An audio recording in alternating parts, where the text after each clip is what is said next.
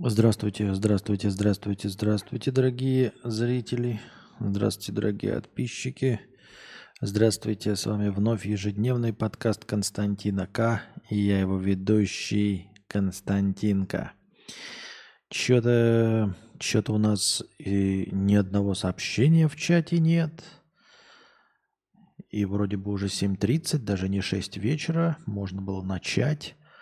Но что-то как-то ни, никакой реакции вообще нет. И я даже не знаю. Даже не знаю. Даже не знаю. Где у нас тут счетчик-то? Почему счетчик еще? О, вот нас счетчик. Так, дратути, дратути. Ладно, а, я на сегодня подготовил эм,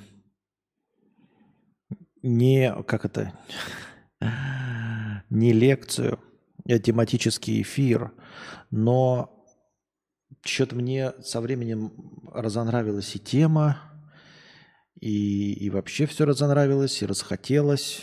Как-то я его за что из этого всего получится. Не знаю. Марк Мелоун, Михаил К. Привет, привет, привет, привет.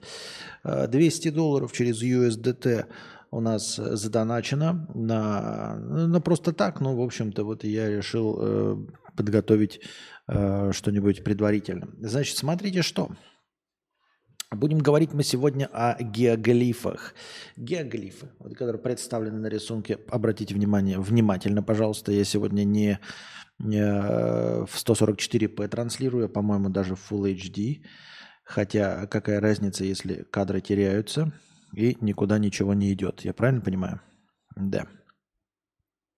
Так вот, а, научпоп. Да никакой это не научпоп э, на самом деле. Никакого здесь научпопа нет. Потому что, скорее всего, это не научпоп, а простые мистификации. Возможно, а возможно и нет. Мы все равно в 480p смотрим. Так вот, геоглифы, да? Что это такое? Это такие большие узоры, ну, назвать-то можно что угодно. А, а вообще это большие узоры на планете Земля в разных местах, которые можно увидеть с большой высоты. Сделаны они при помощи разных техник, но, в принципе, а, не сильно отличающиеся друг от друга. То есть надо каким-то образом сделать линии. Можно выкопать траншею, просто траншею. Можно выкопать траншею, обложить ее камнями, и если обложишь эту траншею какой-нибудь там, например, метров 4, там, в полтора-три метра шириной, и обложишь правильно камушками, то даже когда все это заметется следой, эти линии все равно останутся, они будут по-другому выглядеть, но останутся на долгие-долгие-долгие годы. Э, как и происходит с якобы вот этими самыми геоглифами. Можно делать геоглифы из растений, в частности из деревьев. Вы, наверное, о них слышали, э, возможно, даже сами видели, если живете где-нибудь за Уралом, ездите на поездах, видели изображение Ленина на горах, вот, слышали и видели э, снимки, э, как какую-нибудь надпись из деревьев высаживают в поле, либо прямо посреди леса, посреди лесопосадки высаживают деревья другого, другой породы, другой расцветки, а, чтобы тоже выделялась, появлялась надпись. Всякие 70 лет ВЛКСМ, там 100 лет Ленину, 5 10 Геоглифы – это как скибиди туалеты, только геоглифы. Понятно. Все-таки отличный синий фон, науч-рок. Вы посмотрите на качество картинки, мое почтение, красная футболка и синий дождик, красота. Так вот, продолжаем. Самые известные геоглифы находятся э, в двух местах. Напоминаю, не путать с кругами на полях, которые появляются, а потом исчезают. И э, эти круги на полях сделаны только при помощи скошенной травы. То есть как только трава у нас вырастет обратно или будет скошена дальше, то все пропадет. Эти якобы, э, не якобы, а эти якобы древние э, узоры находятся в таких местах, где ну, очень сложно их испортить. Вот. Э, точнее, их сложно испортить из-за труднодоступности, а не из-за того, что они каким-то особенным образом сделаны или на особенной поверхности. Э, э, два места есть, значит, в Перу И в Чили, естественно, в Южной Америке. Такая мода пошла, как знаете, как большинство кругов на полях, 70% кругов на полях, э, так или иначе находится в Великобритании. Из этих 70%, 70% кругов на полях во всем мире, э, 90% находится только в одном каком-то районе, как мы уже с вами обсуждали. Скорее всего, там Просто кто-то 100, 400 лет назад придумал э, способ, как рисовать эти круги, и из поколения в поколение э, до словах передает своим внукам, рассказывает о том, как нужно, в общем, э, вот это все делать. Так, я слышал от Джо Рогана, что в Бразилии со спутника видны остатки огромных городов. Надеюсь, про это тоже будет. Нет, про это не будет. Слишком много смежных тем, вот, я и так на это потратил кучу времени и кучу настроения, поэтому э, хва- хватим по верхам. Так, обратим внимание на некоторые вещи и все. Так вот, э, находится, значит, самые известные э, э, на плато Наска, по-моему, и также и называются геоглифы Наска и название от племени Наска, которое там жило за какое-то время до инков, и вот, дескать, они нарисовали. Плато Наска представляет из себя, ну, плата это значит какая-то возвышенность, и не гора, а вот, значит, ну, еще одна плоскость просто на возвышенности. Это находится в довольно труднодоступном районе для обычных смертных – а, и вот эта поверхность, как вы видите даже на рисунке, она состоит не из деревьев, не из травы, не из чего. Она как, ну вот как будто как песчаник, как глина засохшая. И там никто не ходит. И вот там были обнаружены вот эти геоглифы, а, но суть в том, что единственная причина, по которой они там обнаружены и не уничтожены, это потому, что там никто не ходит. Стоит там пройтись один раз, там это как, как, как, знаете, как, как песок. То есть там остаются следы от машины. Одна, один раз проедет машина, и следы останутся вот от машины, и они всегда останутся. И эти геоглифы остаются, потому что там никто не ходит. Вот. Эм, естественно, да, а, рисунки бывают разной сложности. Это какой у нас рисунок? Это у нас рисунок под названием так называемый космонаут – если мне не изменяет память, надо тут еще. Вот. Один из самых известных геоглифов – это рисунок сбоку. Гигант из пустыни Атакама в Чили, 86 э, метров высотой, самый большой, э, так называемый доисторический. Я все время говорю доисторический, ой, все время говорю так называемый, потому что есть вопросики, есть вопросики.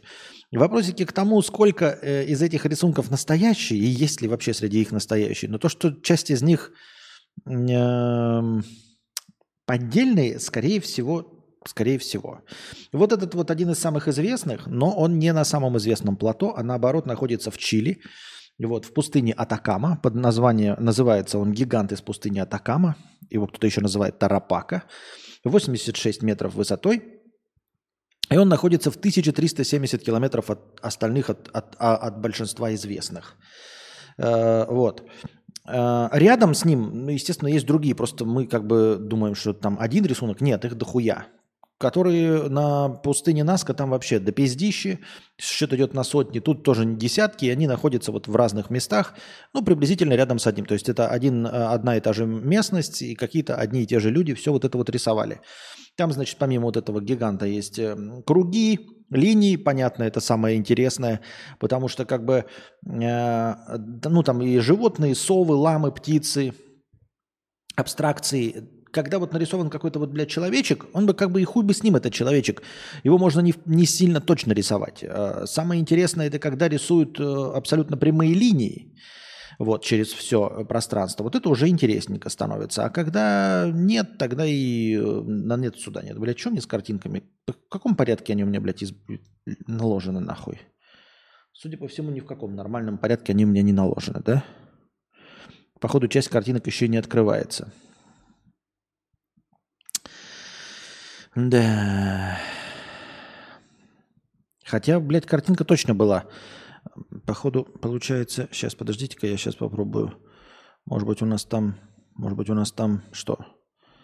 Может быть, у нас там просто картинка не в том формате? Да граната у него не той системы. Да? Нет, вот это PNG открывается. А кто не открывается? А, вот. SVG. Сейчас мы его быстренько преобразуем в жопу. Преобразовать в ЖПГ. И что? Получится у нас в ЖПГ? Нихуя не получится в JPG. SVG в JPG не это не того, не алло. Но это я просто хотел на самом деле вот этого э, большого гиганта из Атакамы показать, как он выглядит, ну, типа, на, нарисованный в разрезе. Вот он, вот этот вот самый главный. Но мы его, судя по всему, не увидим. Собака-тарапака. Понятно все с вами. Как будто и на пришеленца рисовали на гигантском пеньке кремниевого дерева э, во времена, когда светил Солар. Да, мы к этому еще вернемся, к Соларам и к э, вот этим плато. Плато, действительно, да. Э, смотрите, основная, э, ну, первый, кто обнаружил, это в 1939 году. Некий товарищ э, по имени... Сейчас я его так. Ах ты, сука. У меня все тут просто в это в разнобой. То ли Кокс, то ли Косок, Косок, фамилия Косок такой. Значит, э, в 1939 году он обнаружил это, да. Сейчас вот эти геоглифы Наска, это не Наска. Наска у нас примерно, вот геоглиф Наска, да, возьмем. А сделайте мне чаек, пожалуйста, а? Настенька, сделать? Нет? Пожалуйста.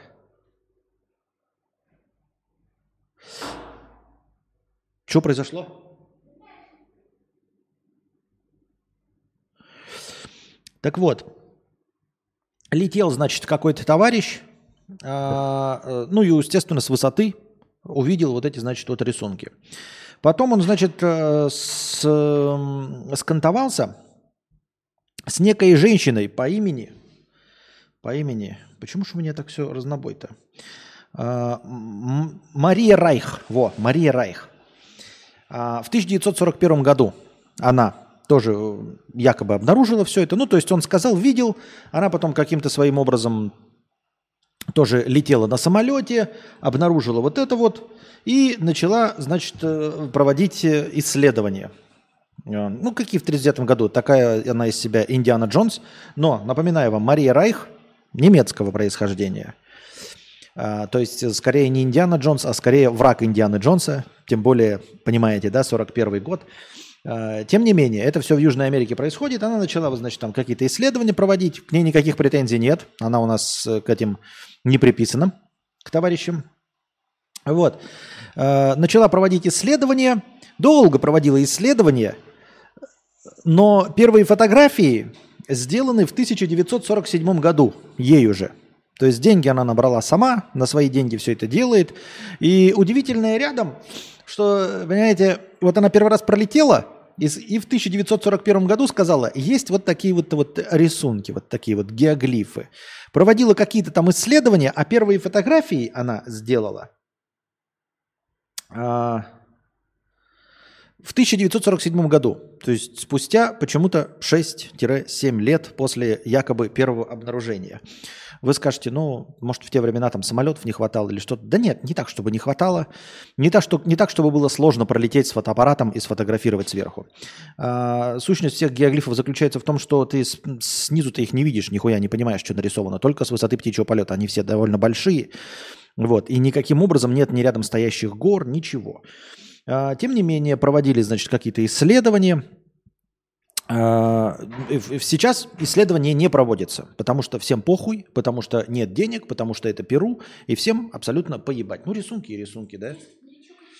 Вот. Есть еще такой вариантик, что э, исследования не проводят э, в современном мире, потому что, ну, что вы знаете про Перу? Вот некоторые люди летают туда в Перу, чтобы посмотреть, вот это вот все интересно, да, теория палеоконтакта, да, про инопришеленцев, про все это. А если провести более или менее э, исследования, то можно обнаружить, что как бы, ну, в общем, конечно, понимаете, за очень небольшие деньги можно, ну, если бы правительство Перу захотело, за очень небольшие деньги, оно могло бы, знаете, какие-нибудь секретики открыть.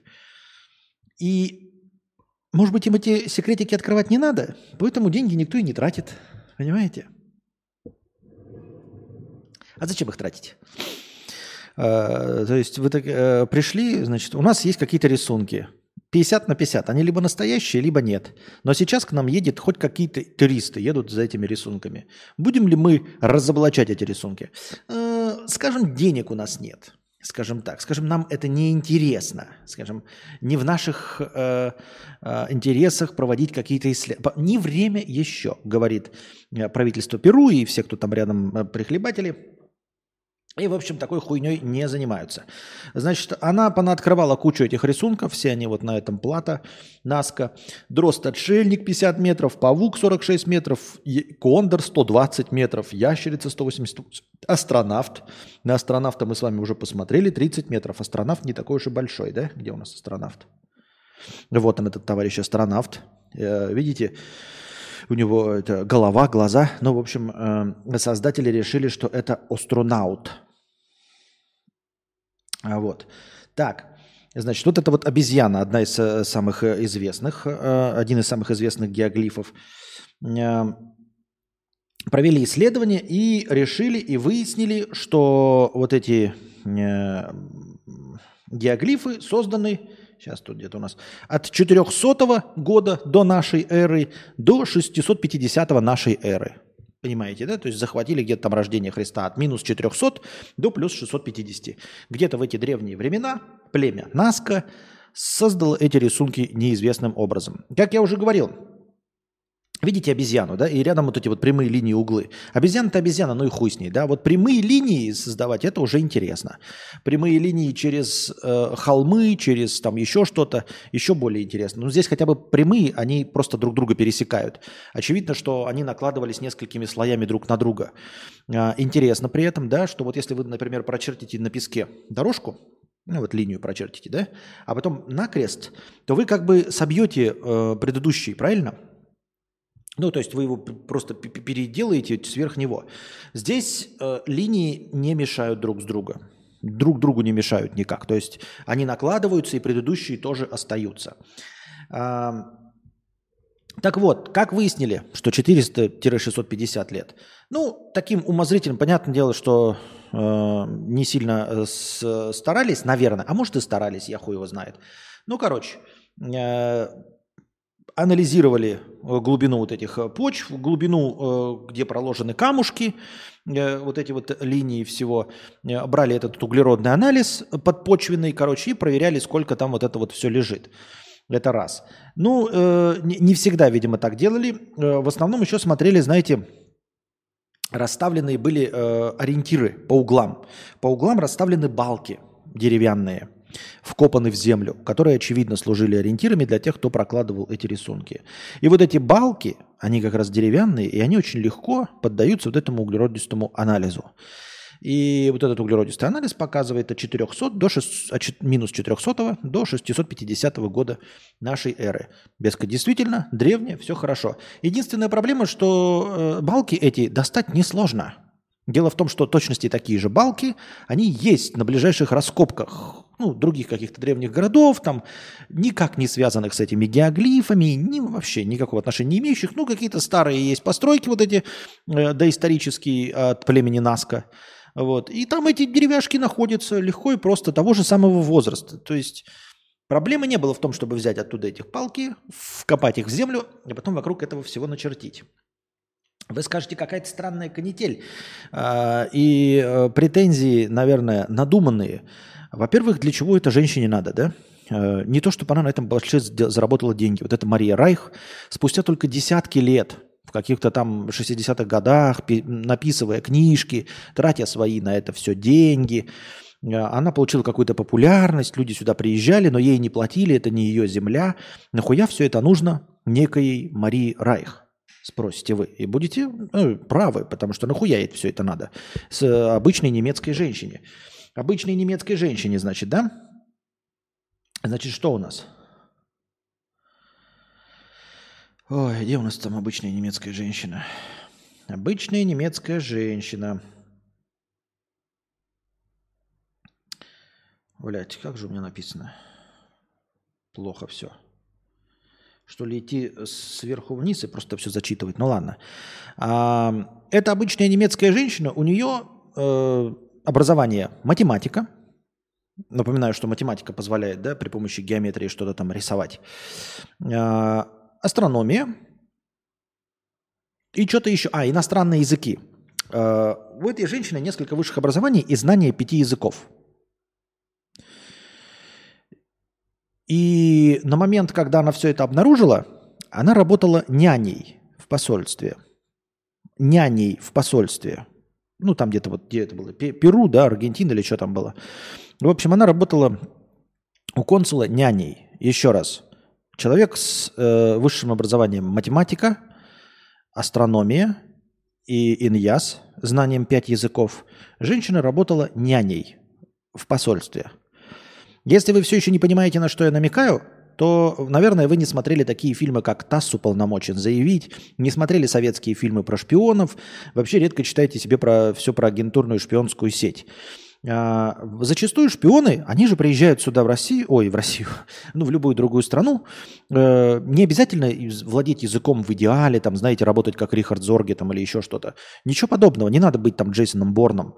Вы приезжаете как работник посольства – и вы как так значитесь там вонючим писарем, каким-нибудь, блядь, курьером, а на самом деле вы спецагент ЦРУ с циферками 00, который, блядь, имеет э, лицензию на убийство. Но официально, когда вас поймают, у вас есть документ. Вы кто? Я Джеймс Бонд, а кто? А я, блядь, курьер, повар, блядь. Повар я в посольстве, у консула поваром работаю, понимаете?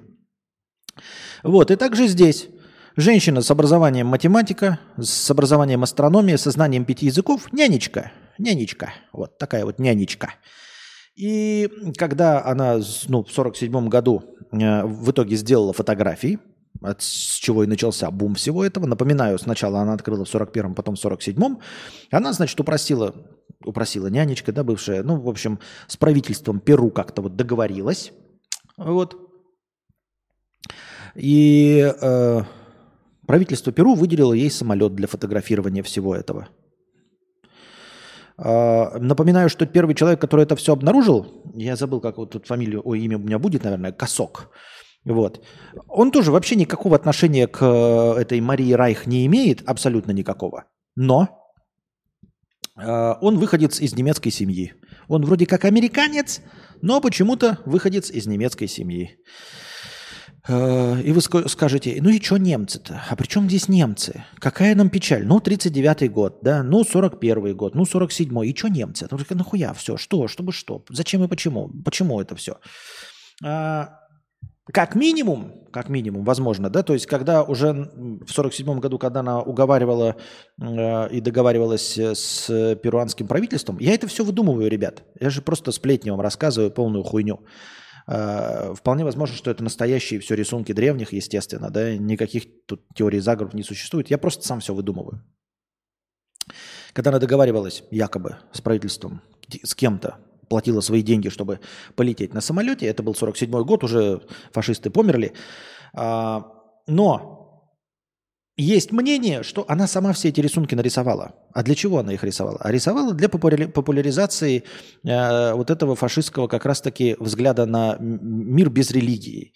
То есть э, Третий Рейх строил себя же вот на основе такого язычества, э, и в том числе не против был вот этой теории палеоконтакта. Не на пустом месте придуманы эти сценарии Индианы Джонса, э, потому что существовали фашистские программы, мы не одобряем, осуждаем со всех сторон.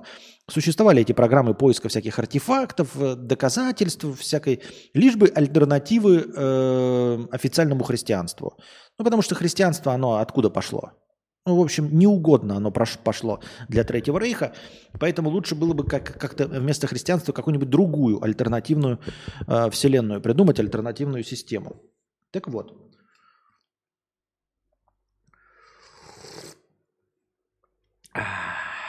В Перу еще есть адский канделябр. Я вроде бы его тоже, блядь, делал, рисунок, а почему-то у меня его нету, блядь, адского канделябра. Нихуя. Где вот адский канделябр? Я не вижу. А вы? Ничего похожего на канделябр пока нет. Нет, это был не канделябр, ребята, если вы подумали. Так, ну-ка. И это, не кан... это опять обезьяна, просто другой снимок. И это не канделябр. Ну ладно. О, гиперборея. Вот. Для чего же, ну, пока эти исследования, предположим, что все это правда, предположим, что все хорошо, а, и действительно датируются эти рисунки Наска 4, минус 400-650 годом, для чего же они были сделаны? Да? Ну, по мнению некоторых ученых, а, они сделаны эм, в качестве указателей для э, караванов инков. Но идея полная хуйня, потому что ниоткуда эти рисунки посмотреть нельзя. Э, инки-то летать тоже не умели, как, в общем-то, все до 20 века летать не умели никаким образом. Поэтому посмотреть на эти рисунки не, нельзя, и в качестве указателя их использовать довольно сложновато. Хотя, как я уже говорил, там рисунков слишком дохуя. Помимо просто рисунков, есть еще и геометрические фигуры, прямые линии, все вот это. Их может быть сколько угодно. Э, то есть, может быть, что-то и служило. Но что из этого является настоящим геоглифом, а что из этого является подделкой – и сколько, непонятно. Так вот, значит, смотрите, какие э, способы есть, да, э, вот этих э, геоглифов, да. Снятие почвы обычное, то есть просто э, какой-то толщины вы, ширины снимаете полоску, вот вам появляется. Выкладываете, значит, щебнем, и, как я уже сказал, ну, щебнем или камнем, в зависимости от того, насколько вы хотите долго, чтобы это продержалось. И даже если это будет заметено, оно все равно будет создавать какие-то вот эти. Мы еще вернемся к старым тоже геоглифам, которые открывают до сих пор сейчас, потому что не очень понятно. Все ходят вокруг этих, вот знаете, какой-нибудь там канавки, и никто не понимает, что это за канавка. Годами ходит, в том числе в России. Вот есть у нас будет лось тут, мы о нем поговорим. Все ходят вокруг этой канавки такие, да и похуй. А потом кто-то один такой, да что за канава вообще? Почему такая ровная канава? И что она вообще показывает? Это канава. Э, задаются вопросом и обнаруживают тоже геоглиф. Вот. А, есть и современные да, геоглифы, то есть делается это все э, в том, ну, популярно очень делать из леса а, геоглифы. Э, как я уже сказал, надписи там «100 лет в ЛКСМ», вот это вот все. Эм, есть даже где-то в Болгарии, по-моему. Ну, то есть есть и фашистские свастики. Вы наверняка тоже видели фотографии свастика из деревьев. Их, кстати, потом срубили, эту свастику из деревьев, и так и не нашли следы, кто сделал. Да? Там э, по одной теории просто лесник, фашист был, да, и сделал. Как, ну, э, то есть есть лес, высаженный, и он в виде свастики, э, мы осуждаем со всех сторон, выкладывает э, деревья, высаживает деревья другого расцвет, другой расцветки. И поэтому они с высоты птичьего полета вот так выглядят. А снизу ты даже не поймешь, что снизу, вот насколько вот нашей тайге, ты даже вообще не можешь понять, что там что-то происходит, потому что ты, ну там крона-то начинается очень высоко, только с полета можно вообще увидеть, что что-то есть, не то, что понять, что это. А вообще хоть что-то э, ненормальное увидеть можно только если вот прям смотреть, вот ходить по кронам. Ну и, естественно, вот с высоты. Э, во избежание во избежание паломничества неонацистов, э, там сразу же это все спилили нахуй. Правда, оно потом опять отросло. Не так уж легко это было, оказывается, сделать. Пытались выяснить, кто. Ну, никто не сознается. Ну, а кто сознается, кто это делал там 60-100 лет назад? Возможно, жители деревни пытались так, блядь, подлезать правительству. Может, еще что-то. Ну, какая-то хуй знает кто. Но это не важно. В общем, э, и сейчас делаются, и современные есть. Это в том числе из деревьев. А так и выложенные геоглифы. Это из камней выложенные портреты Ленина, Сталина. За Уралом вы можете поездить по дороге, все это увидеть, э, насладиться и понять, что и сейчас это делается. Современные делают там в том числе и в самом Перу. Есть надписи «Да здравствуй, Перу», есть реклама, есть э, э, реклама выборов, в том числе даже политическая. Вот. А, самый большой из известных сейчас рукотворных э, современных геоглифов – это голова Чингисхана. По-моему, она в Монголии находится. Сделанная огроменная голова Чингисхана. Э, у меня тоже, кстати, я не знаю, почему я не подготовил. Ну, почему-то не подготовил. Вот. Так. Значит, э, и одно из самых, один из, не один, наверное, самый большой, самое большое изображение антропоморфного существа, человека подобного, да, это в Австралии находится человек Мари. 2,7 километров длиной. Я не очень понимаю, там какие-то странные размеры написаны. Видимо, э, это периметр, то есть всего рисунка 2,7 километров длиной. По-моему, здесь у нас есть он где-то, этот австралийский самый большой человек Мари. Сейчас мы его найдем. Что такое? Все хорошо? Отлично. Так, где он, человек Мари-то у нас? Вот он, человек Мари. Австралия, человек Мари. А, длина 2,7 километра. Это явно он не... Хотя, блядь... Судя так вот по карте, да, прям огроменный пиздец. Возможно, он в высоту 2,7 километра. То есть, потому что предыдущий что-то идет разговор о 130 метрах, что-то, да, это что-то прям совсем огромный. Так вот, э, вот этот геоглиф, вот этот человек Мари, его можно увидеть не менее чем с трех километров высоты. Наверное, видимо, все-таки он 2,7 километра в высоту. Ну, то есть это не периметр всего рисунка. Потому что э, его можно увидеть только с трех километров. Он был открыт только в 1998 году. Буквально, ну да, в прошлом веке. Но вы понимаете, то есть это совсем современный.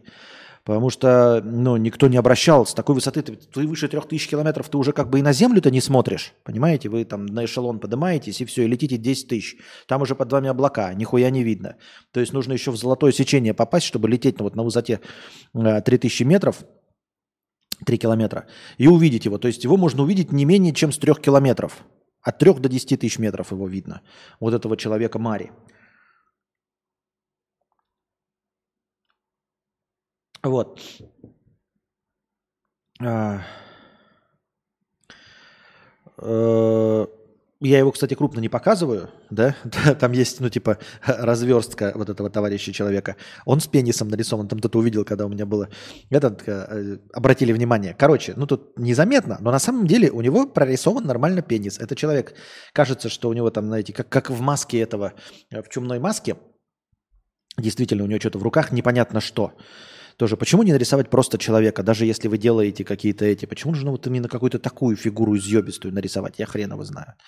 Но, в общем, короче, у него гениталии нормально прорисованы. Не просто как какой-нибудь, знаете, там символический стручок, а член и яйца. Видно, все прям выделяется, все хорошо видно. Э, где-то в углу там находится мемориальная табличка – 3 на 2 сантиметра. Написано 3 на 2 сантиметра. Не знаю, как ее нашли. 3 на 2 сантиметра, пред, пред, пред, представляете себе, коробок спичек. Но кто-то сказал, что вот, вот, вот в этом, вот, судя по всему, вот в этом конце, в пальце, нашли э, мемориальную табличку. Там написана какая-то хуйня. Э, цитата из книги красная, красный центр или что-то такое. Книга, это, это звучит так, блядь, король в желтом. Нет, это обычная книжка какая-то, э, как это называется, вот, э, краеведческая. Краеведческая книга, называется «Красный центр». Красный центр – это просто название Австралии, там какого-то района. И все, и там какая-то простейшая цитата. То есть просто отсылка к краеведческой книге, и все. Вот, э, скорее всего, какая-то современная. Эти, как их, правительство спрашивало, естественно, кто сделал это. А, никто не сознается. Сказали, что никакого наказания не последует, а, ничего вам не сделаем, просто расскажите, что вы, зачем и почему, ничего подобного. Вот. А, исчезает вот этот вот человек из Мари, судя по всему, если я правильно записал, да? Вот. Он сейчас исчезает из-за эрозии почвы и всего остального. То есть э, его все меньше и меньше видно, что очевидно намекает, что он и был недавно сделан. Потому что если бы он пролежал там какие-нибудь сотни лет, схуяли бы он сейчас стал исчезать, правильно? Если он лежал несколько сотен лет. Нет, он нарисован сейчас. Вот это э, доказывает, что ну, сейчас могут люди сделать, очевидно, без каких-то э, особенных приспособлений. Да? Ну, навряд ли кто-то на самолете летел, там что-то размечал или все. Но, с другой стороны, современные Э, GPS-маячки, все что угодно может быть. Я тебя ругать не буду, просто скажи правду. Да-да-да-да-да-да. Так и есть. Я надеюсь, вы все молчите, потому что я интересно рассказываю, не потому что вам скучно, и вы вот убежали все. Вот. Значит, отечественный. Где он у нас? Блять, отечественный. Лось, так называемый. Да, вот он, он лось. Хуй вы что тут увидите, но посмотрите внимательно. Давайте я попробую, конечно, может быть, увеличить. Только я не знаю зачем. Так, и смогу ли я это увеличить. Но, возможно, в нашем разрешении будет видно. Ну вот, посмотрите, это значит у нас лось. Лось. Э, выглядит он, у нас где-то есть схематический рисунок, сейчас мы найдем его, как этот выглядит лось.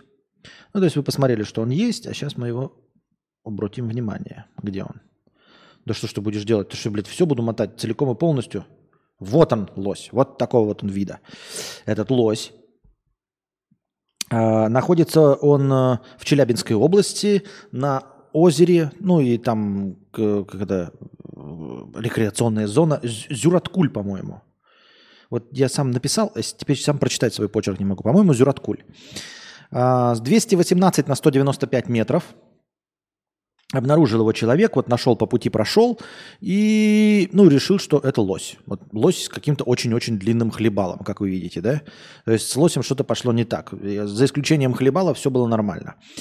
А, естественно, а, этот э, лось, его, ну, он выглядит это, знаете как, просто вот в лесу, в поляне, это чисто вот небольшое вот такое вот углубление, просто как будто траншея. Когда-то чем-то, блядь, проделанное, что-то протащили. И там ходят тысячи, сотни людей, всегда ходили, никакой проблемы не было, никто на это не обращал внимания. Ну, вы идете по тайге, просто какая-то, блядь, рытвина, ну и хуй с ним. И вот по этой рытвинам этим все ходили, пока один человек, вот, э, прочитав вот это все про, э, опять же, да, почитав, насколько это популярно в Перу, тоже такой так называемый ученый, решил проверить, а почему это я все время летом хожу.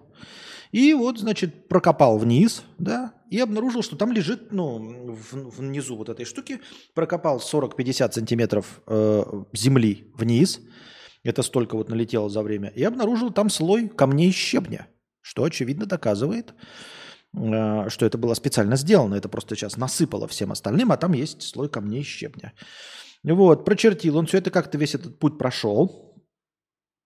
А, и э, этот, приехали одни ученые, выкопали этот, значит, слой этих камней, взяли как раз-таки э, под вот этими камнями слой там, почвы или чего там, гумуса, и его при помощи углеродного анализа, опять правда все это или нет, неправда, хуй просышь, проанализировали и поняли, что девять с половиной тысяч лет до нашей эры – Девять с половиной тысяч. То есть, насколько я понимаю, когда у нас были пирамидки-то построены? Три тысячи лет до нашей эры. До пирамид, за шесть тысяч лет до пирамид а, был сделан этот якобы геоглиф. Но сейчас почему-то ученые все ставят это под сомнение. Опять-таки, это все находится в туристической зоне. То есть, и человек, знаете, э, обнаружил это после того, как узнал, что есть где-то другие популярные места, раскрывающие туристический потенциал места – вот. Эм, своих ангажированных ученых назвал. Ангажированные ученые там посчитали про 9,5 тысяч лет до нашей эры. Все это очень интересно звучит. Сейчас э, правительство и Челябинской области и, и местные ученые немножечко скептически ко всему этому относятся. Более того, ну, ученые выяснили, что это все-таки искусственное. То есть может быть, это случайно, да? Может быть, просто, блядь, земля говной лежит, и просто, ну, какой это лось? Это вы так назвали лось. Может быть, вы там еще близкие, там чуть-чуть где-то с чем-то соединили, а на самом деле это просто большие рытвины, хуй пойми из-за чего. Нет, укладка камней была при помощи глины, камни обработаны, причем обработаны камни, ну, если верить э, ученым, обработаны как раз вот э, таким инструментарием, который был бы у людей 9,5 тысяч лет назад. То есть никаких тебе там других способов обработки не было. Как, как в неолите, как 9,5 тысяч лет до нашей эры. Вот. Но э, хайповое место пусто не бывает. И в один прекрасный момент э, детская юношеская спортивная школа при городе Садка, по-моему, так и называется Садка, сказала, детская спортивная школа. Чего вы за хуйню бар- барагозите, блядь? Это наш туристический маршрут. Мы вот этим этим просто ходили там. То есть вот то, что вы нарисовали на земле и показываете, ну, сколько там получилось, вот 218-195 метров, это сколько-то там километров. Это простая, блядь, трасса для детей, которую мы проложили с 2003 по 2010 год. Мы ходили. э, каждый год по этой тропинке, то есть просто тупо вытаптывали эту тропу, зимой ездили на лыжах, летом ходили на палках, и наш э, тренер каждое лето выкашивал там траву. Это мы вот и протоптали э, такую дорожку. Ну, это, скорее всего, неправда, потому что дорожка бы, а, заросла, б, они хотели, наверное, я не знаю, я не анализирую, не могу понять, могли они, хотели они присосаться к популярности, к хайпу или нет, да и какой тут хайп. Но если я правильно видел фотографии, здесь нет. Так не, протоп, не протопчешь. Понимаете, вы можете протоптать тропинку, даже если вы ходите там отрядом в десятером, вот так вот, да, но вы протопчете ровное, а там такое, знаете, глубоко заросшее и все-таки вот, вот такое, да? Почему бы вы ходили и вот так вот э, края такие бы делали? Ну и это не отменяет того, что камнями проложено. Что ваш этот тренер, блядь, всю дорогу несколько э, километров камнями проложил сам? Непонятно. Непонятно. Вот. В, видимо, какой-то другой радиоуглеродный анализ гумуса подкладкой под этой, да, показал уже немножко другие э, времена. Не 9,5 тысяч лет до нашей эры, а 3 655, 3 550, 3 500. Ну, все равно это небольшая разница. То есть для нас, конечно, это 6 тысяч лет разницы. За 6 тысяч лет мы себя угрохаем полностью и исчезнем с лица Земли. Но, тем не менее, поскольку этот период от нас отдаленный, в принципе, нет большой разницы. 9 ли с половиной тысяч лет назад до нашей эры, либо 3 с половиной тысячи лет до нашей эры. Все равно до хуя. Вот. Че? Да. А...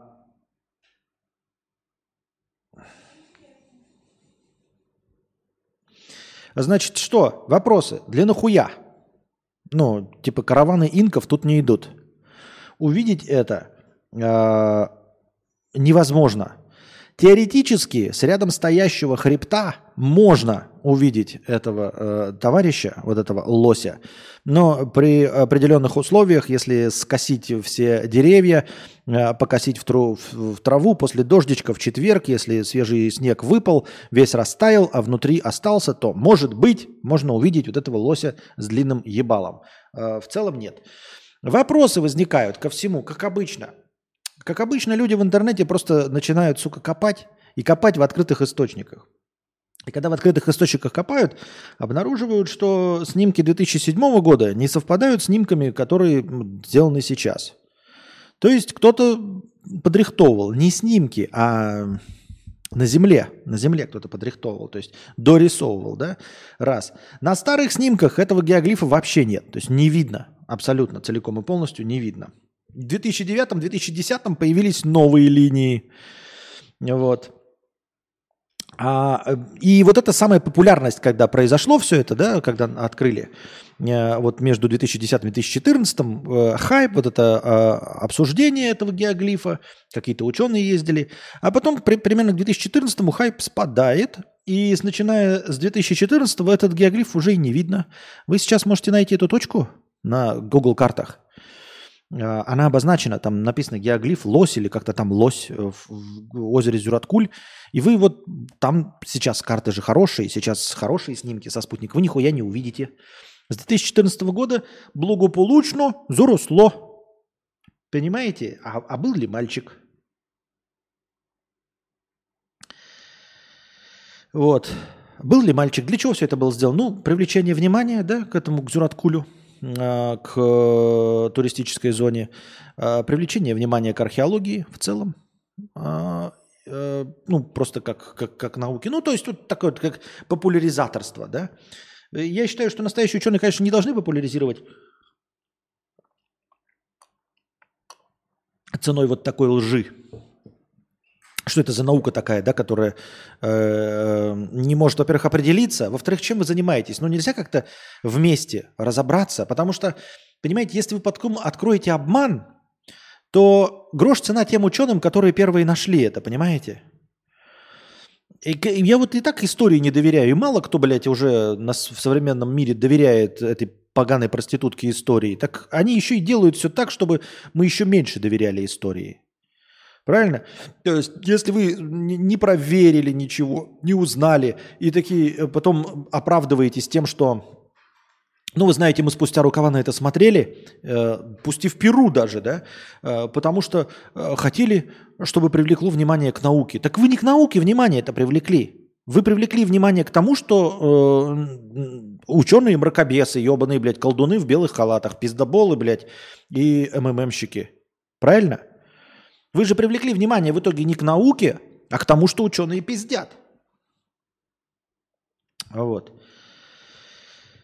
Такие дела. Дальше. Возвращаемся к нашим любимым наскам. Самым первым. Обнаруженным наском, ну, я имею в виду в, на плато наска. А, с одной стороны, эти товарищи, эти все рисунки, да, где они у нас? Давайте какой-нибудь поставим, блядь. С одной стороны, они неразличимы с Земли. А, И ученые предлагают нам какие вариантики, да, но помимо того, что ацтеки должны были как-то ориентироваться по этим ебучим рисункам, вполне возможно, что они э, задачу э, несут какую-то э, религиозную. Ну, то есть мы эти рисунки рисуем богам, чтобы они сверху на них смотрели. И Такое объяснение, оно, конечно, чуть более правдеподобное, чем объяснение, что это все рисовали инопришеленцы для себя или мы для инопришеленцев. А, просто потому, что инопришеленцы этого увидеть не могут. Это, конечно, можно увидеть с высоты птичьего полета, но только с высоты птичьего полета, не выше. Понимаете? С МКС, с Международной космической станцией, эти рисунки не видны. Напоминаю, что э, Великая Китайская стена с МКС видна. Э, э, ну, из космоса. А вот э, эти геоглифы не видны. То есть они, конечно, с Земли не видны, но и видны только с ограниченной высоты. То есть никакими ориентирами для инопришеленцев они, очевидно, быть не могут. Если бы они могли, вы скажете, ну как, а если они там будут пролетать? Ну, если уровни пришеленца, они бы, наверное, оставляли какие-то маячки свои.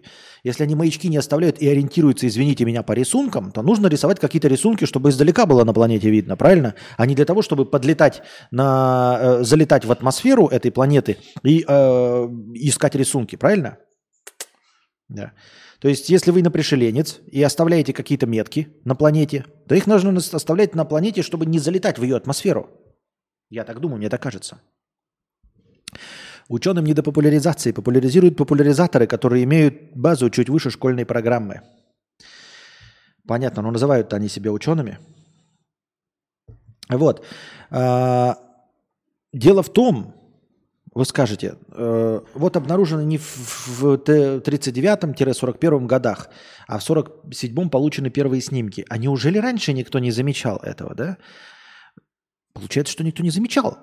Но э, самое первое упоминание этих геоглифов есть в так называемой э, хронике Перу, написанной автором Сиеса де Леон в 1553 году – что одновременно снимает ответственность с Марии Райх и со всех современников, потому что, ну, Сьеса де Леон, 1553 год, э, обнаружены в этих в складах Ватикана э, какие-то старые книги, ну, это в библиотечном фонде.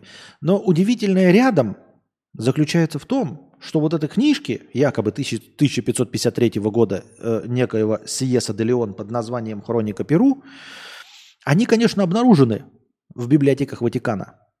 Но почему-то обнаружены они после обнаружения геоглифов. Понимаете, вроде книжка старая, да, но ее кто проверял, насколько она старая. Но обнаружена эта книжка уже после, в 60 каком-то там году, ну то есть через 20 лет после появления геоглифов. Такое себе, такое себе, понимаете? Вот, в Ватикане еще обнаружено. И этот Леон, э, ну, его цитата, э, она там, там, он не описывает большими кусками текста, он просто говорит, что вот вы там в Перу, когда по плата идете, есть знаки, помогающие ориентироваться на местности. То есть такая размытая формулировка. А об этом ли он вообще писал? Но считается, что он писал именно о геоглифах. Вот. А, смотрите.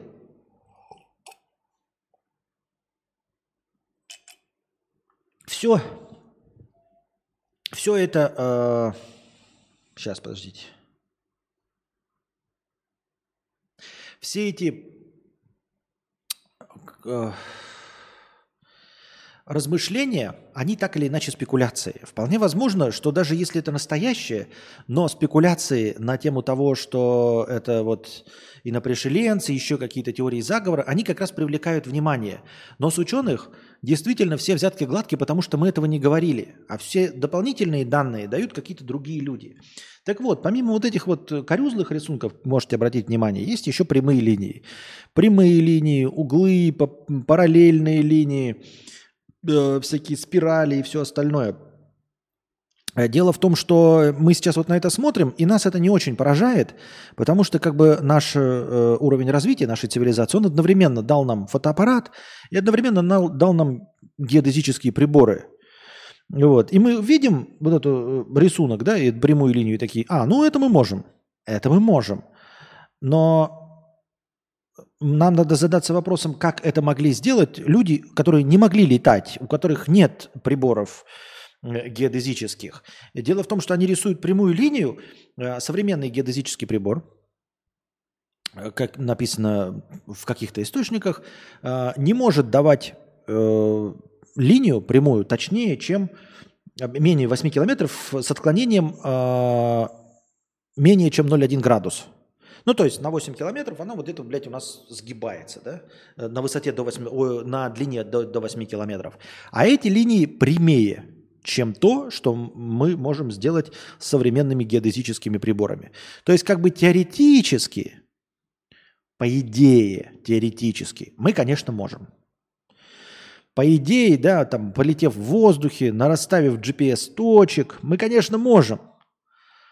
Но очень сложно – с Земли это сделать. Если брать приборами только с Земли, то мы на данном этапе как бы пока не в курсе дела, как все это работает.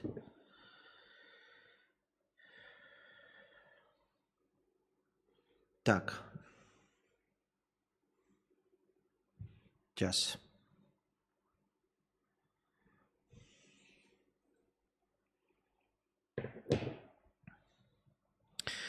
Внимание! В интернете раскопали древнюю статью с упоминаниями геоглифа тысячелетней давности, что подтверждает его подлинность. Именно, именно. Так и есть. Вот. А, что там еще? Какие у нас есть... Э, э, главное, да, э, как обычно в любом детективном произведении, вопрос про мотивы. Кто, когда, зачем и почему. Чтобы что? Ну, чтобы что вообще? То есть, э, естественно, наверное, ответив на этот вопрос, было бы легче всего э, понять, э, ну, как это сделали, если бы мы знали для чего. Если бы нам сказали, что это религиозные рисунки, то я не знаю как, но типа было бы понятно. Поскольку не знаем кто, э, когда э, и зачем, поэтому мы и не знаем как. Поэтому никаких вот следов нет. Но, с одной стороны, с другой стороны, например, вот на это, э, вот это, как я уже говорил выше, э, раньше, плато Наска, оно из какой-то особенной почвы состоит. Дело в том, что на ней очень все хорошо видно. Как я уже сказал, однажды проехавшая машина, там даже был такой э, эксцесс, значит, э, ну, платы большие, там с какого-то другого... А это все природоохранная зона. Теперь это природоохранная зона, вы туда не можете попасть. Вы не можете туда прилететь и, и походить, и побродить. Раньше можно было, но сейчас нет. Сейчас это все объект всемирного наследия ЮНЕСКО, естественно, да? Никто не разбирается, деньги не платит, э, не работает над тем, чтобы понять, кто, зачем, почему, но тем не менее объявили это все всемирным наследием, закрыли, нахуй, вы можете только летать над этим. И это произошло как раз после того, как где-то с краю проводились какие-то дорожные работы, и заехал, блядь, грузовик. И этот грузовик, однажды проехав по всей вот этой хуйне, э, ну, испоганил кучу, короче, геоглифов. Ну, не, не, не важные большие рисунки, а какие-то линии там прямые. Ну, то есть он один раз проехал по краюшку там где-то, и нахуй все испоганил. Испортил до, без, без возможности восстановления. Просто проехавший один раз грузовик. Даже толпы людей способны все это вытоптать легко и просто. Просто э, вот эта плата, она же на возвышенности, то есть вы должны сначала туда еще забраться по-человечески. Э, поэтому даже при свободном доступе туда никто не ходил. Именно поэтому возникли какие-то такие тепличные условия, которые невозможно нарушить. Но если вы сейчас туда пойдете и будете ходить, вы будете оставлять следы. И эти следы будут долгими, они будут оставаться надолго. И в доказательство того, что это существует довольно давно, как раз-таки то, что нет никаких следов, то есть ходящих современных людей. Ну вот сколько это делали людей? Где тропы рядом? Где просто на, на, на, на, нашаганного дохуя всего. Ну, то есть какие-то следы жизнедеятельности, следы, э, это же ведь толстые линии рисовались, если каким-то экскаватором рисовались, то где следы экскаватора или чего-то похожего на экскаватор. Пусть это бык шел с каким-то плугом, да, там широчайшим, он должен был оставлять какие-то другие следы. С другой стороны, когда я на это смотрел, я все время смотрю и обнаруживаю, э, вот тут на этом вполне возможно не так видно, а вполне возможно, что тоже видно, просто я не обращаю внимания. А, нигде не пишут о том, что есть точки входа и выхода. И мне кажется, что вот, вот эти точки входа и выхода, я имею в виду, что рисунок не начинается где-то и не заканчивается в этой точке. Как будто кто-то притащил, пришел сюда или приехал действительно на экскаваторе, потом вот это все обрисовал и выехал. Причем выехал двумя линиями, то есть не в той же линии заехал, с какой выехал, а вот второй. То есть получается вот идет у нас одна, да, идет, идет, идет, потом, значит, рисунок, рисунок, рисунок, и потом выезд. И это две линии, въезд и выезд, разные линии, они даже не друг над, не друг над другом идут. Я это э, смотрел, на многих рисунках это есть, и я не понимаю, почему об этом никто не пишет в своих статьях, никак это не объясняет.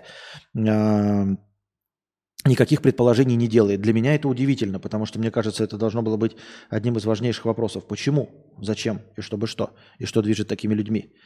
Ну, то есть как-то же должно это объясняться, нет? Где у нас, давайте какой-нибудь, блядь. Вот, смотрите, из жопы э, обезьяны, вот посмотрите, из-под жопы обезьяны, видите, две линии идут. Вот это точки входа и выхода. И у других рисунков тоже есть такие же точки входа и выхода. Видите, потому что они не замкнутые. То есть обезьяна не замкнута. Обращи, обратили внимание? Вот эта обезьяна, она не замкнута. У нее под жопой есть точка входа и точка выхода. Ну, то есть даже не по тому же самому следу выезжал трактор э, или там плуг, которым все это делалось. Почему? На это никто не обращает внимания. Вот. Как я уже сказал, новые слои не нарушают старые, исследования не ведутся, денег нет. В, в декабре 22 совсем недавно, в декабре 22 видимо, при помощи полетов или чего-то другого, откуда у них деньги нашлись, не знаю, э, обнаружили еще 168 новых геоглифов, и того теперь их 358. 358 в пустыне нас, нас, я уже настолько часто повторяю это слово, что оно мне уже как-то приелось. Так.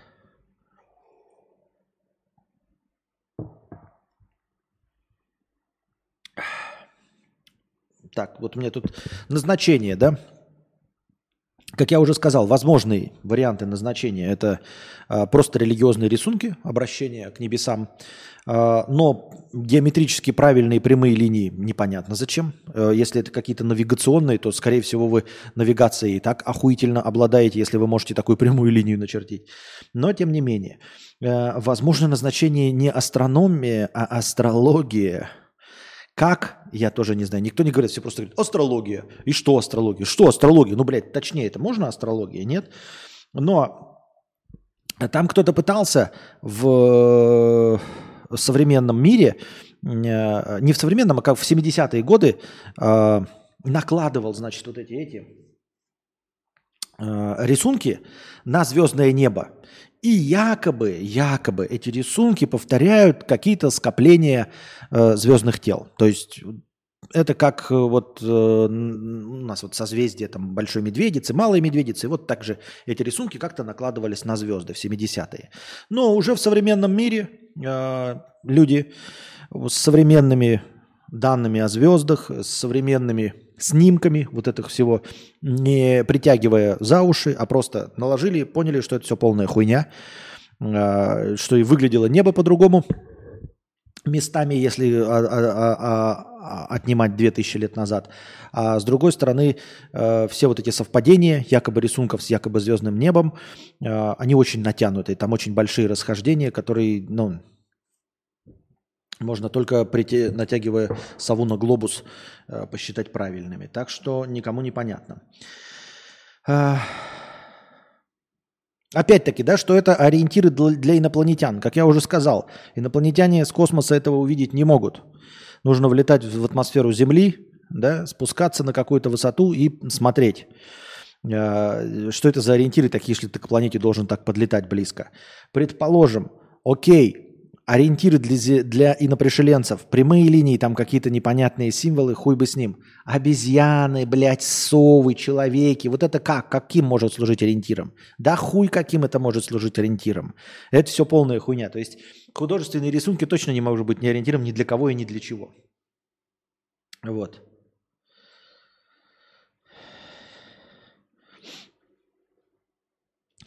Ну и вот, а теперь мы возвращаемся к чему? К чему?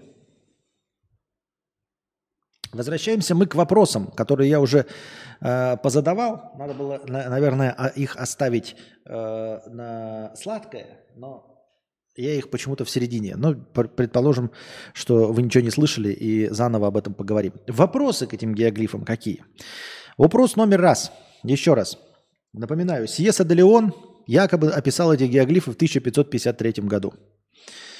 Э, в найденных книжках. Вопросы к тому, почему эта книжка не существовала и не была найдена до э, геоглифов.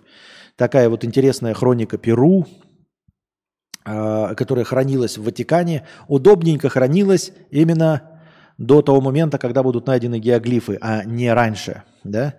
Э, во-вторых, э, наша дорогая Мария Райх – которая, как я уже сказал, совершенно обычная женщина с образованием математика, астронома и знанием пяти языков, э, работающая няней, уговорила правительство Перу сделать снимки этих геоглифов почему-то, почему-то спустя 7 лет после того, как она их якобы открыла. Что она делала 7 лет?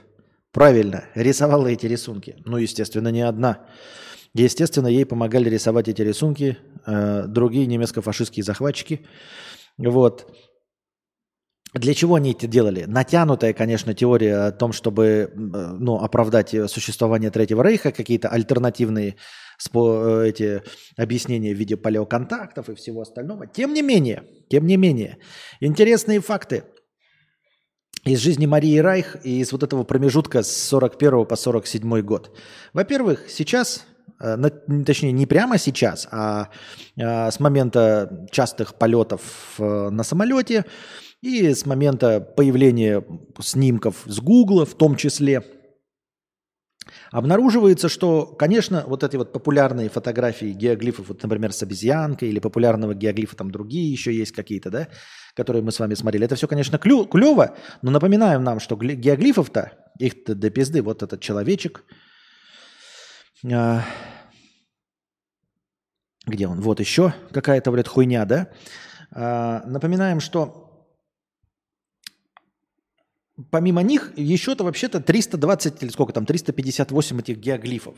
И если вы просто возьмете лет, наверное, 10-15 назад и начнете смотреть по Google картам, то вы обнаружите, что вместе с вот этими геоглифами, интересными, там с прямыми линиями, есть еще вот Такие, например, геоглифы. Это на самом деле э, в несколько раз уменьшено. Это тут не видать, что ли? А, видать, видать. Посмотрите э, внимательно. Э, там написаны подписи строителей. То есть там это, это огромные буквы, если вы не поняли. Они тоже по 100 метров, вот эти вот буквы, которые там написаны. Это пять снимков одного и того же места. На первом снимке видна подпись. Там что-то написано, какой-то спорт, клаб, что-то еще – и это все геоглифы находятся рядом с э, э, всеми остальными геоглифами. Но после обнаружения простыми энтузиастами в интернетах снимков с э, э, Google Earth, вот этих надписей, там типа э, Sport Club э, строителей, там автографы этих строителей, они почему-то начинают с годом исчезать. Вот пять снимков. На первом снимке, как люди это обнаружили, а потом они почему-то исчезают, исчезают, исчезают. И на последних снимках внизу уже этой надписи нет. Где? Эта надпись? Правильно. А что это за надпись? А где она живет? А, надписи исчезли, потому что они доказывают, что это ну, рукотворная фигня делалась руками человека. То есть вместе с этими э, интересными обезьянками и всеми этими фигурами есть еще и человеческие надписи на латинице. Э, от тех людей, которые все это делали. Они все это оставляли. Я не знаю, на что они рассчитывали, что их надписи не будет видно, а сниматься будут только те, которые выборные. Но, видимо, они не рассчитывали, что где-то в 2000 году будут летать спутники и все это фотографировать. Они делали геоглифы, потом откуда-то фоткали, а там поодаль чуть-чуть мы делаем свои надписи. Там Коля любит Жору, ой, ну там Фридрих любит э, Юстаса и все остальное. И потом они как-то... Э, как-то стали исчезать почему-то, да, эти надписи. Это не только это. Вот одна надпись исчезла, да, через пять этих. Где тут еще будут такая, э, тоже снимочек из пяти надписей. Вот, тоже. Где у нас тут?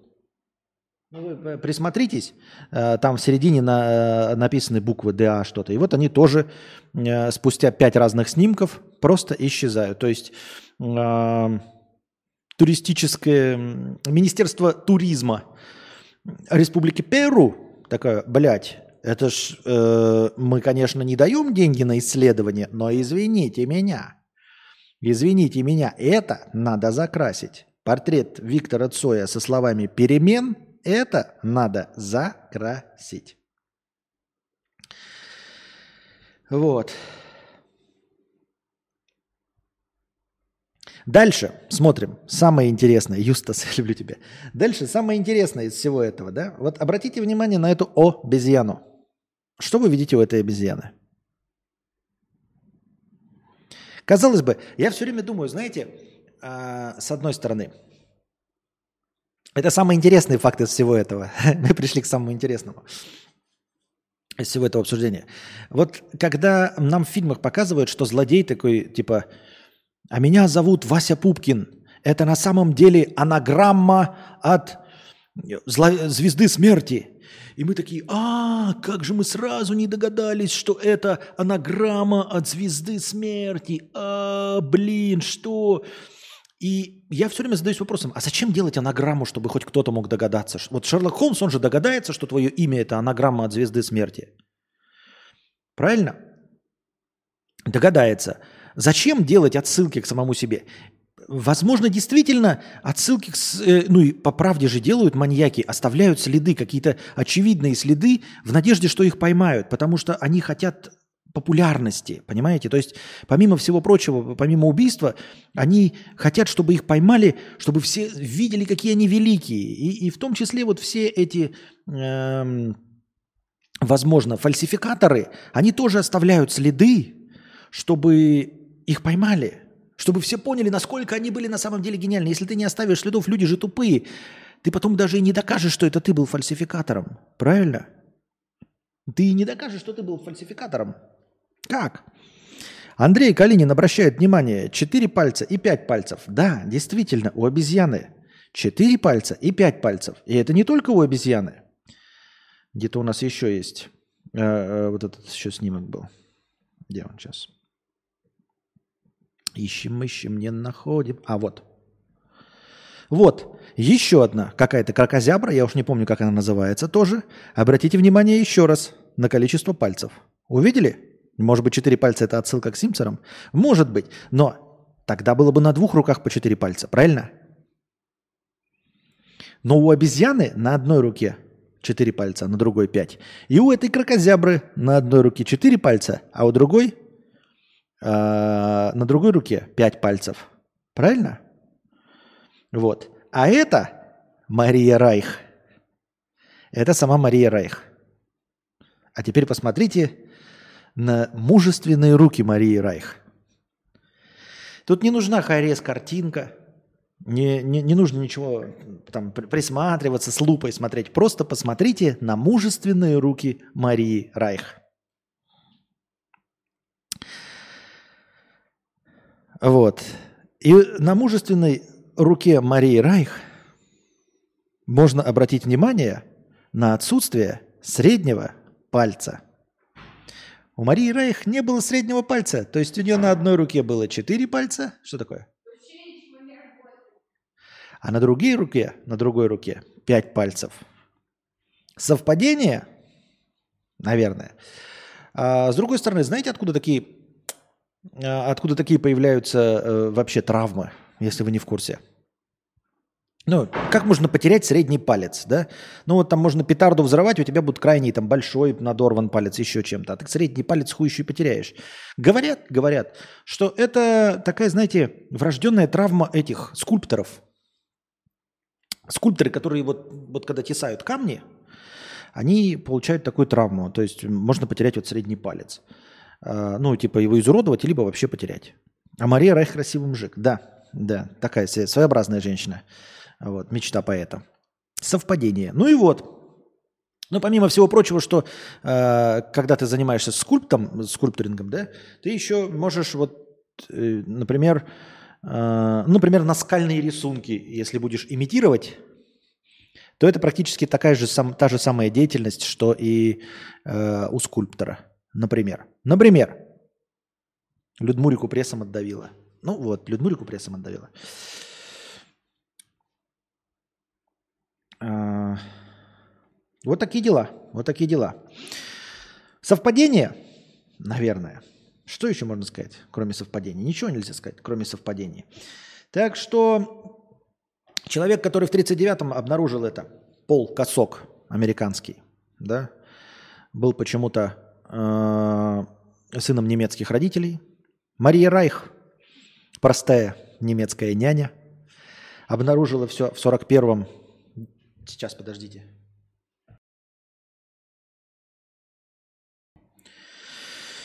Вот такие дела, дорогие друзья.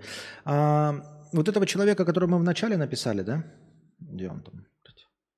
Нет, это космодесантник. Вот этот вот человечек. А, как он там назывался? Я забыл, блядь гигант из пустыни Атакама, да, его открыл уже другой какой-то летчик в 67 году. Это другая поверхность. Там на, на этих тоже другой рядом поверхности тоже есть всякие подписи э, непонятного происхождения, э, надписи на, на латинице. И помимо всего прочего, помимо всего прочего, э, естественно, заговорщикам очень нравится некая фотография. Сейчас я вам ее покажу заговорщикам. Нравится фотография... Ну где же он? А, вот, Папы Римского. Вот. Обратите внимание, а, прямо под руками Папы Римского изображен вот этот самый человечек. Вот этот самый человечек, гигант из Атакамы. Что как бы доказывает, что а, жидомасоны, рептилоиды, Ротшильды, Рокфеллеры, НАТО, Байден, а, нацисты, да, а, это все, конечно, одного поля ягоды, заговор. И вот они нарисовали этих человечков, чтобы призывать инопришеленцев. А, так нравится говорить э, особенным умственно альтернативным людям. Но, к сожалению, все очень легко и просто э, объясняется.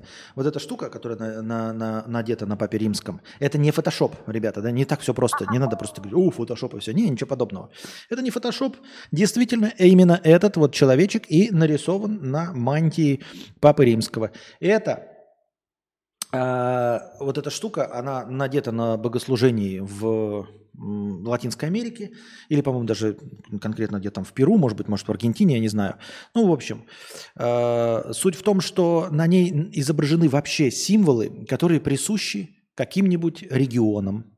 Понимаете? То есть, если бы э, Папа Римский был, например, в э, России, приехал бы, да, то вот эта штука, она бы там была, например, самовар, который там Тулу, например, э, как это, символизировал Значит, купола бы символизировали Москву, я не знаю, там какой-нибудь Петр I символизировал бы Санкт-Петербург. И точности также здесь регионы символизи...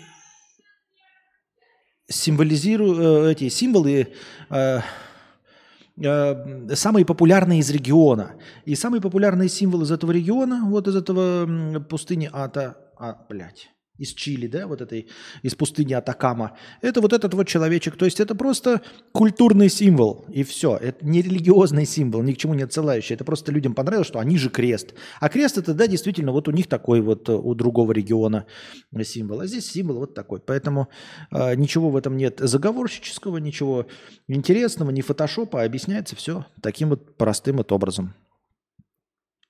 Инопланетяне проповедуют католичество, очевидно же. Ну, понятно, понятно, да? Смотрите, вот эта тема закончена, да, но есть такая смежная тема, похожая на вот это вот все. Э, когда читаешь эту статью, где описывается, что Мария Райх могла со своими сотоварищами все это нарисовать, э, плохо, что непонятно, сколько она действительно могла нарисовать. А представьте себе, что действительно все фигурки обезьянок и всего остального нарисовала она. А прямые линии, все спирали, которые действительно можно объяснить э, знаками для инопришеленцев, нарисовали действительно древние люди. Прикиньте, что все наоборот. То есть как раз-таки то самое тупое, что э, отталкивает назад идеи о том, что э, это символы для инопланетян, оно-то как раз-таки нарисовано людьми. А вот как раз-таки символы, которые действительно могут какие-то там геометрические давать, э, я не знаю, шифровки или еще что-то, они действительно для инопланетян. Хоть бы... То есть э, вот так вот мистификаторы просто своим существованием, если они не доказано, кто там мистификатор или нет, вообще дискредитируют в принципе находку. А была ли находка в целом? Непонятно. С другой стороны, если это все мистификация – и они рисовали вот этих животных и всего остального. Э, помимо 328 вот этих эм, э, рисунков, там еще до хрена, ну, простейших рисунков, то есть простых линий, треугольников, квадратов, как я уже сказал, спиралей правильных. И просто прямыми линиями испещрено все. Для чего? Для чего оно испещрено? Ну, зачем это все путать? Ну, нарисуйте вы только животных или нарисуйте только прямые линии. То есть, очевидно, намек идет на то, что даже если это делали разные, ну, то есть, как раз-таки намек на то, что это делали разные люди. Даже если кто-то из них мистификатор, мистификатор, мистификатор, то что-то было помимо мистификации пом- точно. Потому что бессмысленно. Либо ты делаешь все, чтобы намекнуть на палеоконтакт, тогда убирай зверей. Если делаешь, э, просто хочешь какую-то сенсацию, ну нарисуй ты только зверей и никаких прямых линий. Но нарисовал ты несколько прямых линий, чтобы показать что-то, да? Но зачем ты все испещрила прямыми линиями? Чтобы что? Это мешает. Это для чего? Это как? Это почему? Как, какой в этом смысл? Что мы должны были, к какому мы выводу должны были прийти? Почему мы должны были в туристических поездках туда летать? Непонятно. Непонятно. И сразу же после этого э, я и сам это замечал. Я, кстати, неоднократно замечал, когда летал на самолете, смотрел вниз, все время смотришь на что-то и такой думаешь, блядь, я один ебнутый или что? Ну я один ебнутый или что? А, помимо прямых линий, которые я тоже сам неоднократно видел, да? Я видел тоже э, разные вещи, когда летишь вот именно над Россией. Вот, ну, знаменитые эти прямые линии. Если вы полетите и посмотрите, присмотритесь, видите, на квадратике все разбито. И это разбита тайга на квадратике, поля разбиты на квадратике. Здесь, возможно, не так хорошо видно. Давайте найдем рисунок получше, фотографию точнее. Вот здесь это кто-то э, дополнительно расчертил. Это человек сам летел в самолете. И э, чтобы нам было лучше видно, он еще красными линиями дочертил. Спасибо ему большое, конечно. Поэтому мы возьмем вот такую, гораздо более видимую картиночку. Да? Вот. Э, обратите внимание, какие огромные территории исчерчены – прямыми линиями разбито на кварталы, квадратики. Чтобы что, зачем и почему? Линии в тундре, в тайге. Тундра это даже и не лес. А, официально, официально, мы когда-то с вами об этом даже говорили. Сергей Южный пишет против пожаров. А, предположим, предположим. Ну, на самом деле такого э, никто не говорил насчет против пожаров. А говорят, что это геодезические какие-то измерения. Ну, во-первых, с одной стороны, это советские э, лесничества, э, делили, чтобы понять, сколько леса. То есть этими кварталами ты чертишь, все расчерчиваешь, понимаешь, сколько у тебя леса. Раз. Во-вторых, э, геодезические исследования. То есть э, на каждом линии пересечения там под какая-то втыкается какой-то прибор, что-то там, блядь, зондирует, э, пускает какие-то сигналы, и с других точек эти сигналы принимаются. Э, по тому, как эти сигналы отражаются, принимаются, принимается решение, не принимается решение, анализируется и становится понятно, есть ли что-то в земле, какие-то полезные ископаемые. Твердые, что-то тверже, что-то там мягче. И понятно, вот таким вот производится действие. Все легко и просто. Действительно, лесничие в Советском Союзе ходили, вот, вот это все э, размечали э, идеально прямыми линиями, большие огромные пространства всего леса, а еще тундры. Но если лес, измеряли объем леса, то где же, то для чего тундра? Тундра это просто, ну, такие кустарники, поля, где там нет больших деревьев, там нечего собирать.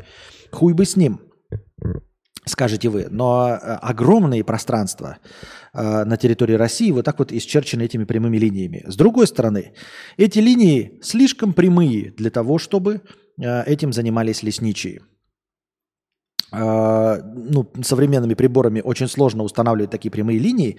А во-вторых, даже посмотрев на эту фотографию, вы видите, что она идет не по прямой. То есть э, эти прямые линии пересекают точности так же легко и просто не, не только овраги, но также реки, озера и все остальное.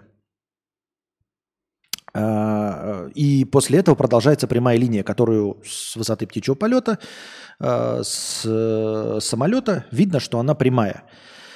А, для того, чтобы вот эту линию было видно, вы понимаете, что внизу не травка, а деревья. Это большие эм, куски. И этот большой кусок, э, он в километр примерно. Почему я говорю примерно? Потому что мы к этому еще вернемся. И для того, чтобы нам было видно с высоты, вы же понимаете, что это не одно прорубленное дерево. Это Э, несколько вырубленных деревьев, а точнее 4 метра шириной. Сначала проходит какой-то лесничий и вырубает в метр толщиной вот эту линию. Потом дальше проезжают вот эти красивые, да, которые нам такие, знаете, выдергивающие деревья, подпиливающие вот эти ш, всякие штуки. И они проделывают уже вот эту прямую линию толщиной 4 метра. Это все согласно официальным данным, тебе официально говорят, это все проделали лесничие в советские времена. И до советских времен там тоже что-то делали, и вот оно все до сих пор есть. Вы, вот такой вопрос у меня, да, во-первых, вы можете поверить в то, что э, сейчас это все поддерживается? Ну, то есть после того, как Советский Союз исчез, вы можете поверить, что эту линию кто-то поддерживает в работоспособном состоянии? Ну, чтобы ее было видно.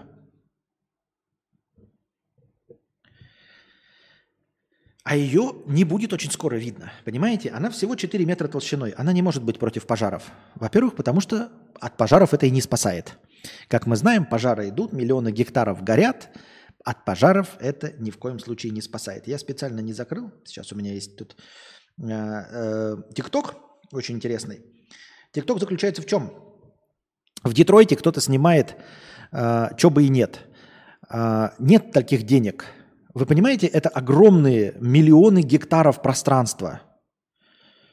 И китайцы могут, э, не знаю насчет китайцев могут или нет, но просто хотелось бы вам напомнить, что сколько стоило для Советского Союза поднятие целины и сколько стоило э, прокладывание БАМа. Это была стройка века. БАМ – это была стройка века. Байкало-Амурская магистраль. А это одна линия – Байкало-Амурская магистраль – это железная дорога. Да, конечно, нужно было ее отсыпать, да, ее нужно было прямой сделать, но это стройка века советская была. И это всего одна линия с запада на восток по всей страны. А это линии по всей территории. Понимаете? Это линии по всей, теле, по всей территории. Дружи предполагает вариант, может, они там солью посыпали, чтобы не росло ничего прям столетиями. Там растет. Там растут деревья, ой, там растут трава, и там растут э, кустарники, но не растут деревья. А канал, который я нашел, э, не нашел, а просто смотрел, там, значит, просто в Детройте снимают дом. Такая фишка, знаете, что Детройт же сейчас вот он падает, вот, ну, типа, был городом там впереди планеты всей, автомобильная промышленность, а сейчас он приходит в упадок. И прикол в том, что кто-то, начиная с 2009 года, снимает, берет старые вот эти Google Google улицы, Google панорама снимает какой-то дом, потом этот дом становится заброшенным, и вот к 2022 году очень часто эти дома сгорают или их сносят. Вот. И если вы смотрите какой-нибудь из этих роликов, давайте посмотрим, например, какой-нибудь, я не знаю, вот про этот дом. Блять, я звук сейчас выключу. Как звук-то выключить? Так, сейчас.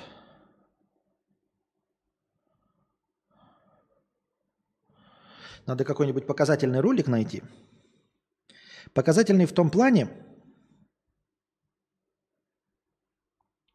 насколько быстро деревья... А, ну вот, хороший пример. Смотрите. Вот стоит дом. Блять, давайте, да? Фокус. Фокус, motherfucker, на мне. Давай. Справляйся. Ну уже. Ну уже, мать твою. Ну и чё, блядь? В чем прикол-то, блядь? Фокус, ебать, лица нет, фокусируйся. Во, дом, да? Блядь. Дом. Вот, его начинают забрасывать на следующий год. То есть Детройт, вы видите, трава подросла. Вот. Еще год прошел. Вот смотрите, как зарастает дом. Это какой у нас год? 2018. Вот. Он зарастает деревьями. Понимаете? Он зарастает деревьями дом. Дальше он, наверное, сгорит. Вот его уже не видно, нет, он еще целый. А ну теперь его снесли. Все, вот такие вот истории. Но вот посмотрите, как оброс дом. Вот он стоял, и как только с него съехали, вот так вот он зарос деревьями. Не травой, а деревьями. Посмотрите, деревья высотой с дом. Видите, дерево высотой с дом. Теперь мы смотрим вот на эту просеку, 4 метра толщиной. Ее нужно поддерживать. Ее нужно регулярно поддерживать, иначе вот так вот будет. Понимаете, это же просто деревья, это в городе, в городской среде. В городской недружелюбной среде начинают вырастать деревья. И тут деревья тоже начинают вырастать. Либо их нужно постоянно поддерживать, тратя миллионы и миллионы долларов, либо э, нужно сделать так, как, чтобы там не росло. И там не растет. Вы скажете, вот дружа предположил, может они солью посыпают. Хорошая идея. Тогда почему, дорогой друже, не посыпают солью просеки для а, линии электропередач? Вот видели, а вы, ну если видели, не видели, как среди тайги идет лэп – оно действительно стоят столбы, и вокруг все выпилено. Ну, чтобы пожары не сожгли столбы, чтобы они это все не перегрели, вот все остальное, чтобы можно было легко и просто на любом транспорте про, про, проехать вдоль всего лэпа и отремонтировать. Хотя бы на тракторе, не на любом транспорте, а на тракторе. Поэтому лес вырубается. Очень широкая просека делается, по-моему, метров 20 делается просека. И вот посередине ее стоит лэп. И вот эти э, э, просека вот этого лэпа, она регулярно там раз в 10-20 лет, нет, даже чаще, по-моему, да, чаще, а, она вычищается от саженцев деревьев, потому что семена деревьев падают, и они растут. Если бы это можно было решить солью, да, наверное, решили бы солью, потому что ЛЭП, они не вот в таком объеме испечеряют нашу землю, Россию-матушку. Нигде ЛЭП не идут вот в такой, с такой частотой раз в километр, такими линиями через километр, а еще более квадратами километр на километр. Они нигде так не идут. Если соли не хватает на лэп, то какова вероятность, что соли хватает вот на эти телодвижения? Навряд ли там соль. Во-вторых, мне кажется, посыпанные 4 а, метра шириной а, солью просека, она, наверное, должна убивать растения другие. А она не убивает растения. Там именно что не растут деревья. Там не растут только деревья. Там есть кустарники, там есть трава, но там нет деревьев. Потому что если просли деревья, они бы довольно быстро, легко и полностью заросли бы, и ничего не было бы видно. Но их хорошо видно. Вот.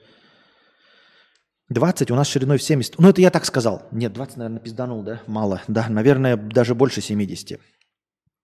Это я от незнания пизжу. Вообще, ребята, я все пизжу хуйню. Мы же с вами играем, мы с вами ведем развлекательную беседу. Это все неправда, это я просто из башки. Все, что я говорю, это выдуманная хуйня. Мы просто с вами размышляем. Вы должны сами прийти к выводу, насколько я тупой ублюдок, тупорылый, и понять, как на самом деле правда. То есть вы сами должны прийти. А я вам, как тупорылый э, колхозник, рассказываю, как я это все вижу, чтобы вы поняли, насколько э, нецелесообразны мои умозаключение. Вот. Нужен внезапный павук. Таким образом,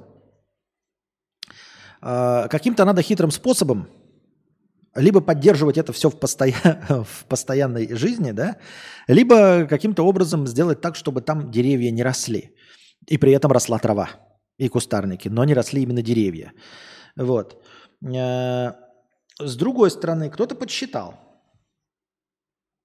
что для того, чтобы вообще вот чертить вот такую хуйню, э, нужно очень много лесничих на самом деле. Даже с э, техникой, во-первых, надо кучу денег либо на технику тратить, либо на лесничих, э, которым все эти, будем, все эти будем, будут этим заниматься. И это должно быть огромное, ебать его в сраку количество лесничих, чтобы это все просто поддерживать э, в таком состоянии, чтобы это было видно с высоты птичьего полета. Иначе оно очень легко и просто все вдруг перестанет существовать.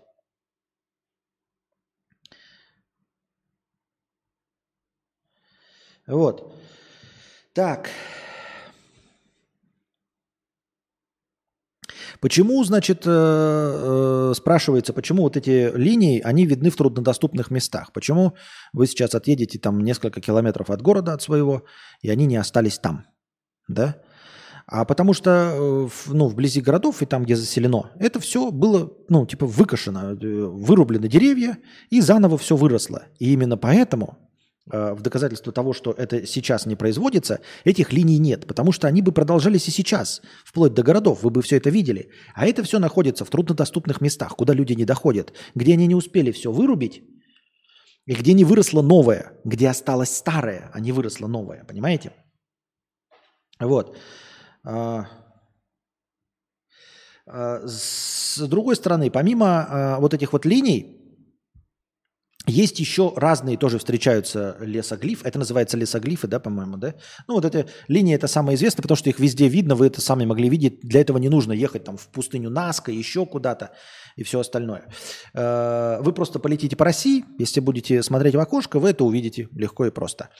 А есть какие-то другие объекты, там всякие спирали, какие-то непонятные, возможно, вам фигуры, и вы тоже можете подумать, там, знаете, какие-то точки там расставленные э, непонятным образом, и вы можете подумать, что, о, это вот это тоже геоглиф. Не надо, ребята, э, раскатывать губу и думать, что все это геоглифы. Не, на самом деле нихуя. На самом деле часть из этого действительно э, наземные нужные вещи. Нужные наземные не мирные вещи, не всегда мирные. А, иногда геодезические какие-то действительно изыскания, то есть все, что касается фигур. Но мы сейчас говорим конкретно про эти вот прямые линии. Вот. Значит, э, смотрите, э, во-первых, э, такие вот линии согласно ГОСТам требуют, и, и, и согласно ГОСТам обслуживания линий электропередач, они требуют обслуживания раз в 20 лет – Во-вторых, э, дальше уже идут какие-то странные умозаключения. То есть мы этого сами проверить не можем, но люди в интернете пишут, э, ну, вот про эти, вот эти линии, когда говорят, что вот они километр на километр примерно, ну, понимаем, да, 4 метра сами толщиной и примерно километр на километр, на самом деле они не километр на километр. На самом деле они 1067 метров на 1067 метров. И вроде бы, возможно, это какая-то погрешность. Но, согласно советским ГОСТам, когда вы действительно делите э, лесопосадку или что-то на геодезические какие-то вот квадранты, э, у вас есть э, возможность погрешности, но не более 20 метров. А здесь 1067, причем она повторяется. То есть каждая вот эта линия находится через 1067 метров от другой. Э, удивительным образом 1067 метров равно версте. Понимаете? Не метрической системе, а старорусской системе версте спрашивается, кто и нахуя и для чего размечал лес верстами, а не километрами. Э, с 1918 года, когда коммунисты приняли метрическую систему, больше никто никакими саженями, никакими пудами, никакими верстами нихуя не мерил. И все должно было быть в километрах, а не верстами. Вот. Э, далее кто-то еще обратил внимание, вот мы уже возвращаемся к нашей любимой теме, что в России нет старых лесов. А, если вы откроете учебники советские по лесохозяйству, вы там тоже прочитаете, сколько должна расти вот ель и там, кто там, и сосна, самые такие распространенные деревья, а, что они должны расти по 300-400 лет. В благоприятных условиях до 650 лет. Это написано просто в учебнике по э, лесничеству или как-то там лесохозяйству. Э, все есть таблицы, сколько э, деревья и как определить по толщине ствола. Если вы полазите по лесам дескать, якобы по всей России, вы не обнаружите старых э, сосен и старых елей, которые были бы ну, в два с лишним метра э, обхватом для того, чтобы быть возрастом 300-400 лет. При благоприятных условиях, напоминаю, 650 лет. Во-вторых, э, все дубы, которые у нас есть, древние так называемые дубы, которым по 200, 300, 400 лет, они тоже наперечет. Хотя, казалось бы, условия-то у всех благоприятные. Ну, не то чтобы мы живем там в каком-то запруженном ядерными реакторами регионе, да? Нет, а, но у нас, э, например, вот как в Белгороде стоит вот этот там столетний дуб, то есть он является памятником истории, потому что ему там 200 лет. Хотя вообще-то дубы должны стоять подольше. Но деревья старые и толстые встречаются так редко, что они становятся памятниками для людей, живущих в регионе. Ну, понятное дело, что это не в городах. Но даже если вы зайдете вглубь леса, вы не найдете древний лес, которому 300-400 лет. Вы просто нет таких лесов. И есть какие-то э, очаги леса совсем уж где-то в Мурманской области, где-то на севере. И там действительно стоят эти толстые деревья. Можно также сказать, что, возможно, не было никаких благоприятных условий никогда в России. Но есть э, такая фишка, как мореные дубы, то есть поднимаемые с э, дна рек э, дубы. Они ну, в воде очень долго пролежали, какой-то получается очень особый сорт дерева, из которого тоже ну, можно делать всякие поделки, видимо, что-то полезное делать из этого мореного дуба. Так вот, поднимаемые со дна рек дубы, они большие, они от полутора метров там, и больше в диаметре. Что говорит о том, что они довольно старые. Но сейчас таких дубов не растет. То есть ты с дна рек ты поднимаешь, они здесь росли, они здесь падали, их перевозили, их топили, и вот они остались. Но сейчас таких не растет. Спрашивается, где? Официальная точка зрения говорит о том, что леса горят. Леса очень сильно горят.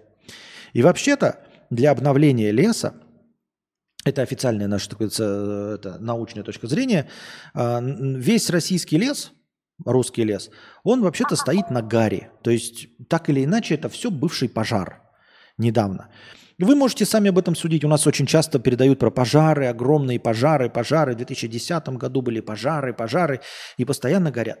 И, значит, э, Суть в том, что вот в средней полосе России всегда лес горит. То есть сегодня горит, вот это что-то выгорает, да?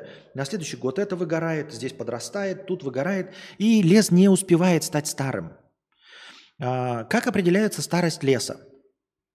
Вообще, в принципе, да? Есть э, естественный лес. Это старый лес, который сам растет. У него разные высота крон. И вот на самом верху кроны деревьев, вот где э, э, зелень вся, да, она должна быть как-то разрежена. Ну вот по какому-то принципу она должна быть разрежена. Если вот эта вот разреженность крон больше 40%, то это старый естественный лес. Что это означает? Это означает, что есть деревья очень старые, например, я условно показываю, условно. Например, там 150-летние, да, какие-то деревья. А, их, например, вот там на какой-то площади 20. Есть молодняк, которым по там 100 лет, 50. И они все разной высоты. Соответственно, крона не густая, она не, не одним сплошняком. То есть через нее можно смотреть. Она какая-то разреженная. Если же вы выжжете все и высадите новый лес, естественно, он будет расти весь одинаковый. И кроны будут очень густо, потому что они все вместе росли. Им всем вместе хватало света.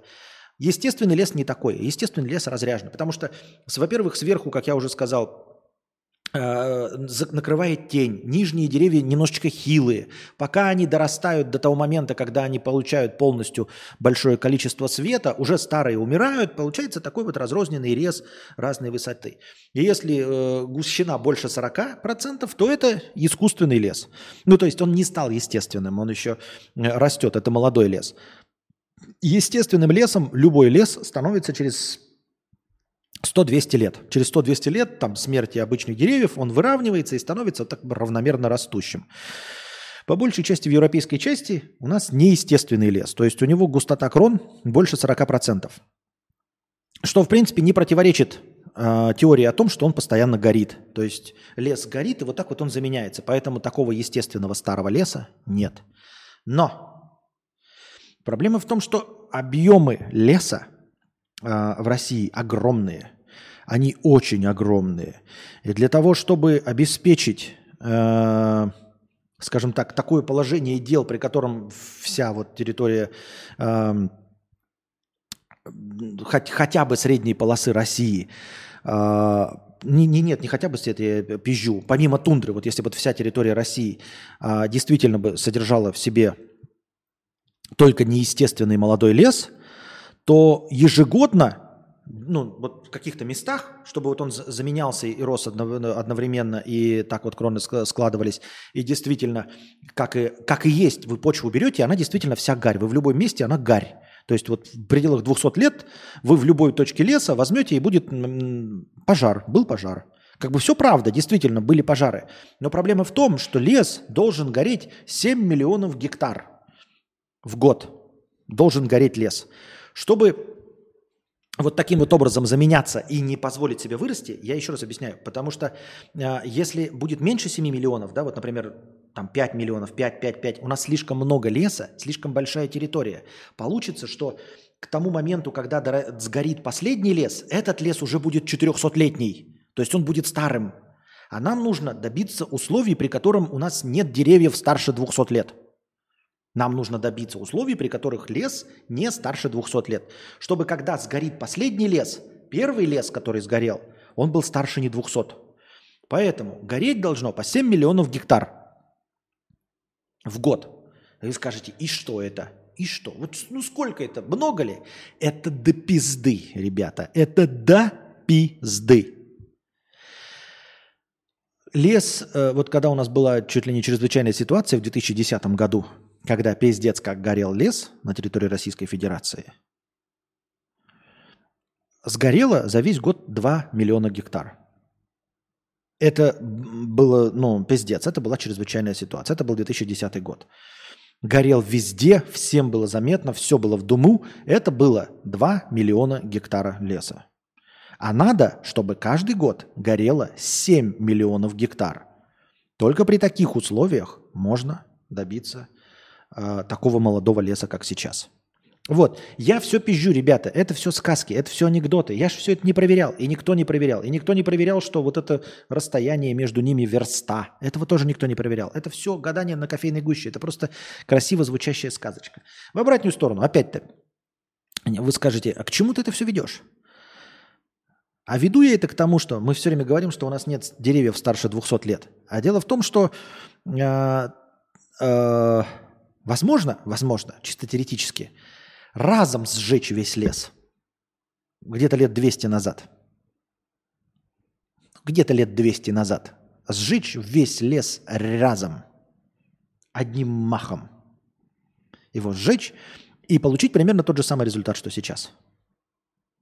Вот если мы от 2023 отнимаем 200 лет, мы получаем примерно что? 1823. Плюс-минус получаем 1816, а в 1816 у нас было что? Правильно, ничего не было, согласно документам, в 1816 году, что могло бы полностью спалить э, ве, э, весь лес на территории нынешней Российской Федерации. А вот такие вот дела, дорогие друзья. Вот такие вот дела. А, Ничего не было в MM Collection. Даже Nightbot тебе сразу же взял и удалил, потому что ничего не было в 1816 году. Ничего. Вот. И Кори Андер тоже ничего не было. Nightbot с тобой не согласен. Nightbot ведь кем написан? Он же написан э, э, тем, кем надо написан. Он же не вами Гоями написан, правильно? Он для вас Гоев написан. Nightbot резко все понял сразу и веб-коллекшена подтер. Кори Андера подтер. Потому что что?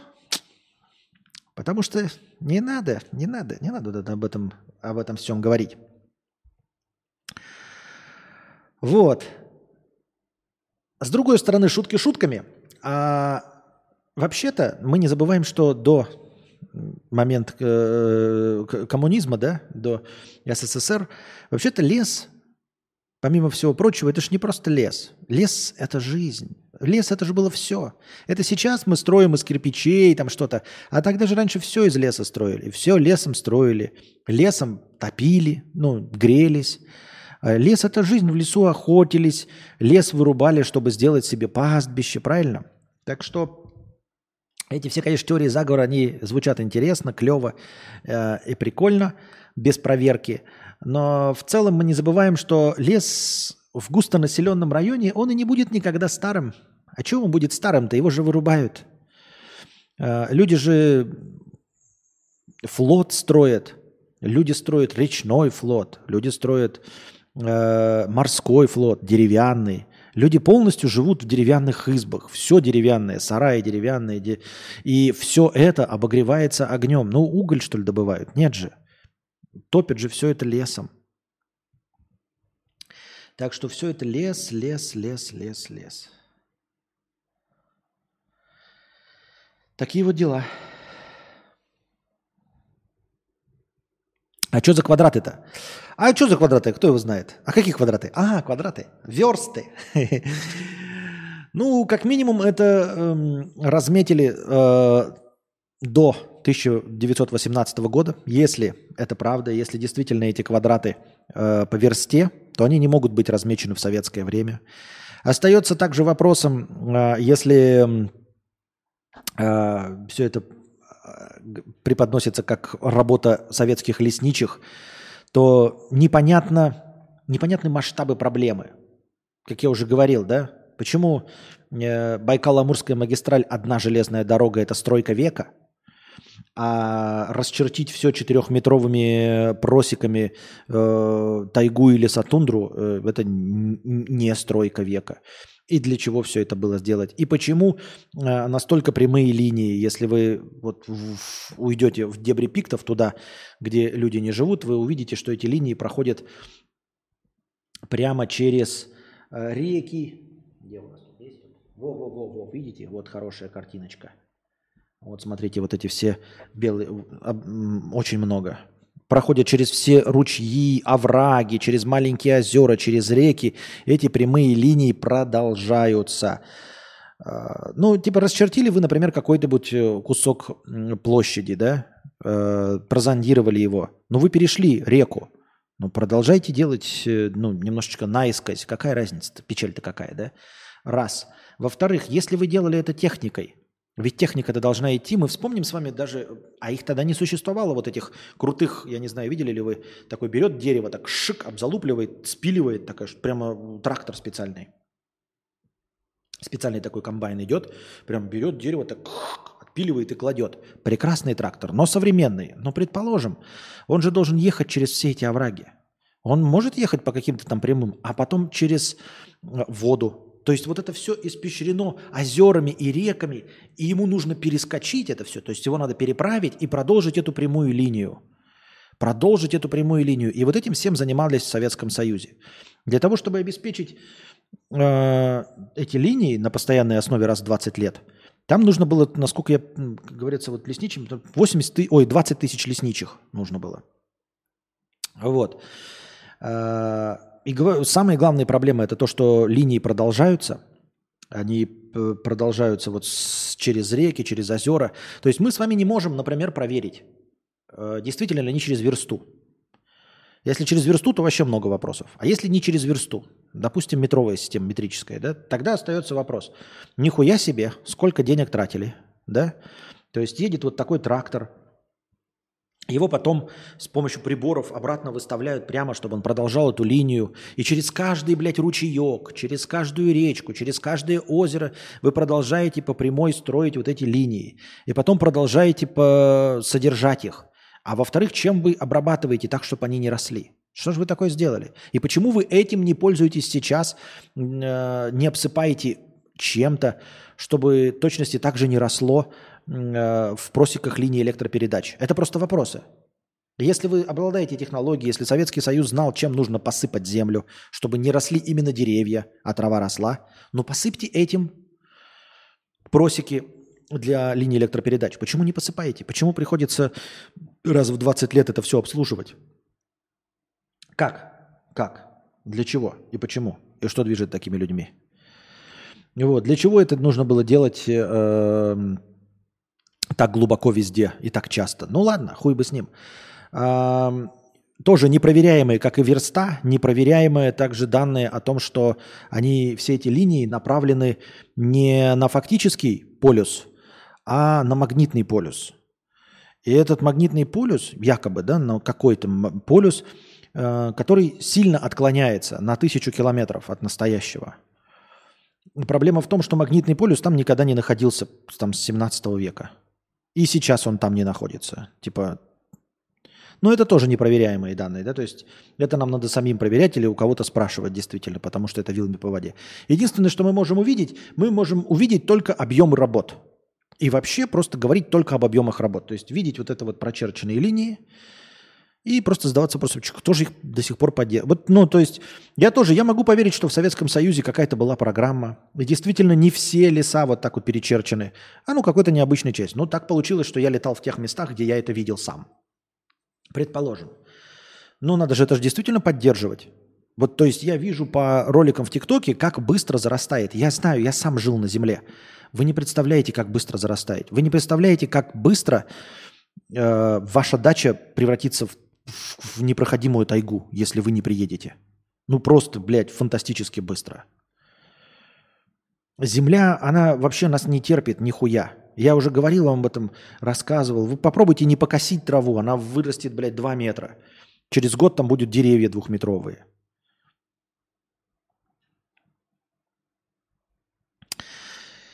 Вот такие вот дела.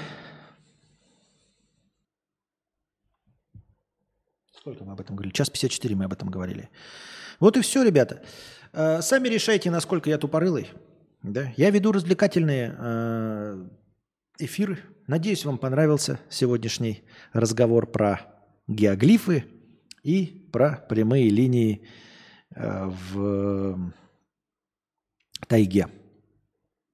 Если нравится, пишите. Если вы слушаете это в записи, тоже в комментариях напишите, что вы обо всем этом думаете.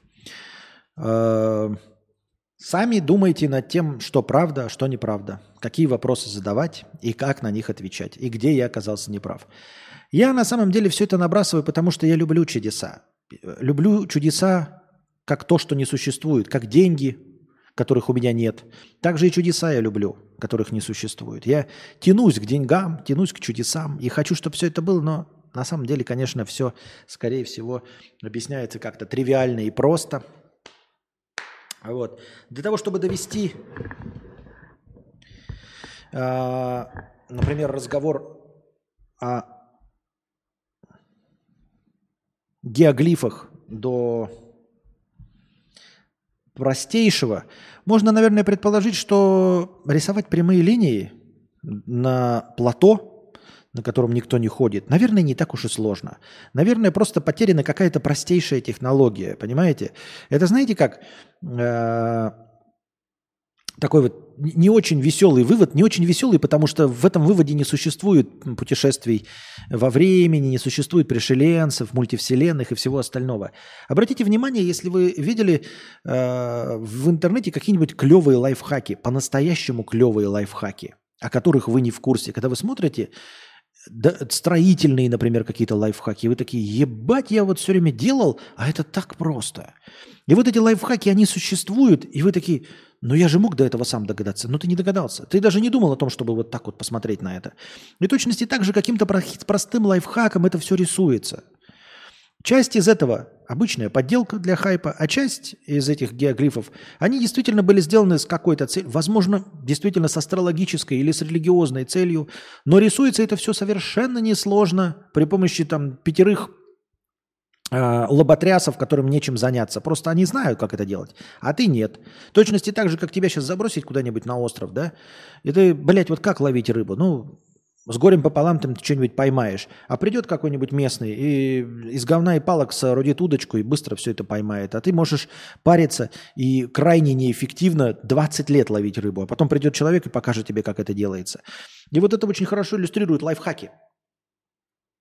Поэтому то, что мы не знаем, как там что-то делалось, это не значит, что это... Вот э, опять же, напомню вам, как э, открыли, как переносили камни на Рапануе, вот эти головы-то. Э, тоже задавались долго вопросами, как, как, как, как их тащить, надо было тяжело. А потом оказалось, что вот просто в развалочку. И потом видели, да, уже есть видео, там кто-то выяснил, э, этот лайфхак придумал. Не придумал, ну он-то его придумал, на самом деле, скорее всего, так и было. И потом просто в развалочку его довольно быстро передвигается совершенно не, небольшим количеством людей. Э, и оказалось, что тайна-то ничего не стоила, но просто нужно было до нее дойти. И вот также этот простейший секрет, поскольку он не использовался сотнями лет, ни для чего, ни, кроме как вот рисунков на полях, да, Поэтому он э, благополучно канул в безвестности, и надо заново людям сидеть, вот носу ковырять от нехуй делать. И вот, может быть, за лет 15 они придумают.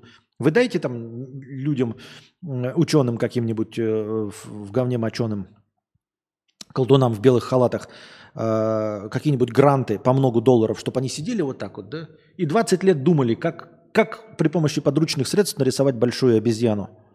И они вам придумают, если им больше нечем будет заняться, если вы на, за это будете им платить. Они придумают обязательно. Вот. И также здесь что-то простейшее вообще совершенно.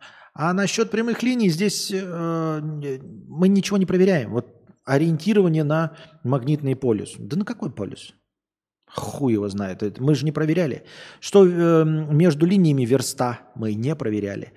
Что вот в этой высаженной лесопосадке раз в 4 года, э, ой, в 4, 4-метровой ничего не вырастает. Может быть, оно в сев, на севере не так действительно растет. Может быть, там действительно раз в 20 лет можно проходить. Мы же не проверяли, что вся территория там недоступная для этих исчерчена этими линиями. Может быть, какие-то куски исчерчены, и действительно они исчерчены лесничими. Но если мы уменьшим этот объем с вот этих теорий заговорных до вполне себе нормальных лесозаготовительных, то мы увидим, что да, это просто большая зона промышленной добычи дерева. Она действительно изрезана вот этими линиями, и эти линии поддерживаются – Просто вручную, четырехметровую, да, проходит эта тан- танкетка какая-то и разравнивает все легко и просто. На самом деле, если это не объем всех лесов России, то ничего удивительного в этом нет. А, а старые какие-то действительно геодезические изыскания. И поскольку тундра не так жирненько и хорошо растет, поэтому однажды выкошенные деревья могут вырасти там лет через 50-60 а, и они вырастают, просто до сих пор линии видно. Вот и все легко и просто объясняется. Это потому, что мы ничего не можем проверить. Но, может быть, благодаря тому, что мы ничего не можем проверить, у нас и нет этих загадок. А вот если бы мы проверили и увидели, что там действительно верста, что ориентируются линии все на несуществующий магнитный полюс, что действительно вся территория России испещрена этими и этими, что деревья не старше 200 лет. Вот тогда, может быть, в нашем мире было бы интереснее жить. А так, так. Ну, понравился вам сегодняшний разговор? Сейчас я возьму себе сок, вы пока пишите, и приступим к чему? Правильно, ответам на ваши вопросы.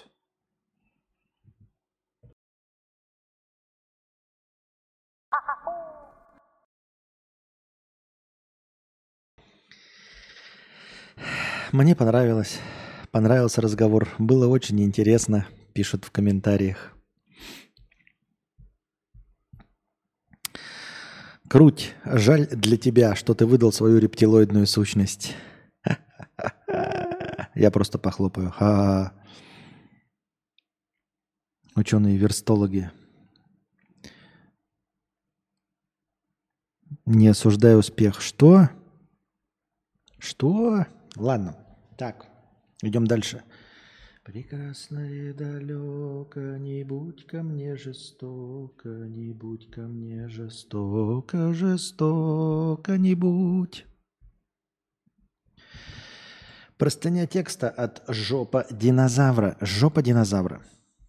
Жопа динозавра 5 евро. Константин, зачитай рассказ, пожалуйста. Читаем рассказ «Жопа динозавра». Надеюсь, там нет никакой крамолы, за которую меня набутылят. Я устал от крамолы. Попугай Коко был паршивый мерзавец. Иногда по выходным он подрабатывал сантехником по вызову и очень любил курить кубинские сигары. Его подруга по фамилии Кукиш, Елизабета Кукиш, пышногрудая блондинка, росту не превышающему 140 сантиметров, имела обширный зад, сотканный будто бы из нежного лепесткового варенья. И вот однажды, когда дело клонилось к Всемирному дню созависимости, попугай Коко – как всегда, с утра был на веселе. «Где мои папуасы?» – воскликнула подруга по фамилии Кукиш. «Старый ты прохиндей». «Я их продал на базаре за пачку ванильного печенья, которое твоя милая мордашка с таким чувством уплетала вчера за ужином». «Ну что ж, пойду покормлю свой зад протухшими апельсинами». Утром, воскресным днем, раздался звонок в дверь. «Вам телеграмма, мистер Коко?» Миссис Кукиш потупила взгляд, закусывая это все ванильным мороженым. Текст написания был таков. «Мистер Коко, примите оповещение о почтовом отделении номер 39 шоколадного уезда Энской губернии «Вечно ваш друг Малдер». Собираясь в очередной раз по делам работы, мистер Коко захватил с собой маленький коричневый чемоданчик – Постучав в массивную железную дверь образца сороковых годов, мистер Коко уставился в ожидании на свои оранжевые ботинки. Спустя несколько секунд со скрипом дверь распахнулась. «Ба! Это вы, мой шоколадный друг!» – расплылся в улыбке человек с видом рыжего кота, упитанного на домашней сметане. «Конечно, конечно, мистер ББ, я принял ваш заказ и немедленно отправился к вам».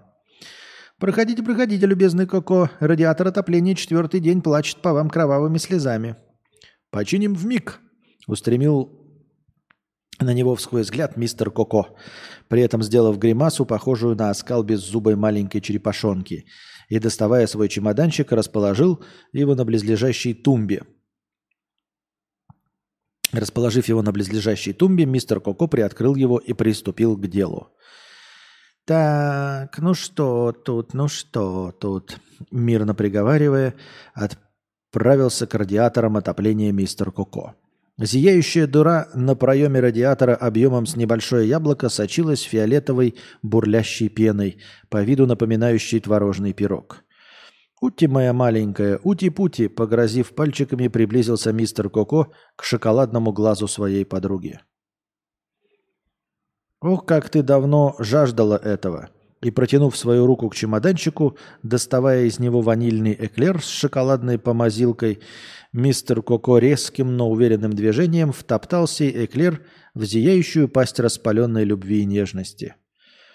«Браво! Отличная работа, сэр!» – раздалось из угла рычание хозяина дома, чем неожиданно встрепенула Коко – так сладострастно облизывающего кончик своих мизинцев, забывшись в блаженном экстазе шоколадных грез. «Сеньора Кукиш должно быть в восторге от вашего мастерства». «О да, mon cher. Она передавала вам горячий привет и велела слать вам от себя банановых бисквитов к праздникам на Рождество». Неожиданно взрыгнув в состоянии дремы, миссис Кукиш ощутила нежный толчок у себя в промежности – Старый прохиндей шалит, подумала она, ощутив у себя во рту привкус шоколадных эклеров. Для нее всегда было неожиданностью, когда муж уходил на работу, а ей приходилось отдуваться за его проделки, лежа у себя в постели. Телепатический сексоген... сексогенез? О да, вроде бы это называлось именно так, припоминала Кукиш телепередачи про это на местном телеканале. Ей очень нравилось забавлять себя просмотром телевидения в отсутствии своего любовника, а также заниматься текстом, попивая шоколадный чай. Шоколадный глаз, висевший над ее кроватью, имел размеры около большого блюдца, источал из себя ароматы нежной паутины и светлого солнечного утра. В этот раз шоколадный глаз подмигнул ей не так приветливо, как обычно, так как сегодня он простыл и чувствовал себя не самым наилучшим образом. «Старая сволочь», — подумал глаз, Чтобы тебе усраться профитролями. Нежное закатное солнце подводило тяжелый день к концу.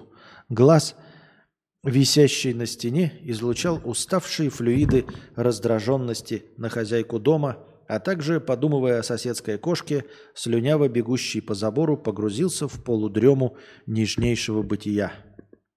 Смеркалось.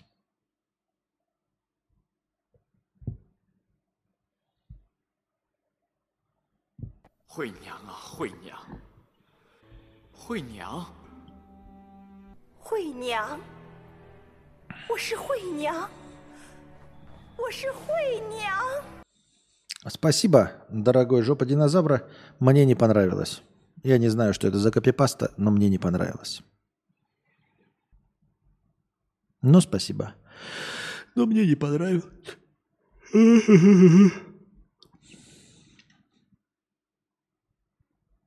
Так. Мне 23, брату 34. Так, на чем бишь мы остановились? Где у нас там? Пам-пам-парам. Мне 23, брату 34. У меня есть любимый старший брат, который многое для меня сделал. У него 7 сентября день рождения. Я напрямую спросил у него, что он хотел бы получить на ДР. Он ответил, что ничего не хочет и не хочет, чтобы его поздравляли. Я так и сделал. Ничего не подарил и не поздравил. Я все правильно сделал? Ты все правильно сделал. Либо ты сделал то, что он действительно хочет, он попросил, а если он э, заигрывающая сучка, которая делает какие-то намеки, то идет она нахуй со своими намеками. Не можешь прямо сказать, иди нахуй. Но я думаю, что он говорил прямо, и ты прямо сделал то, что он хочет. Все хорошо.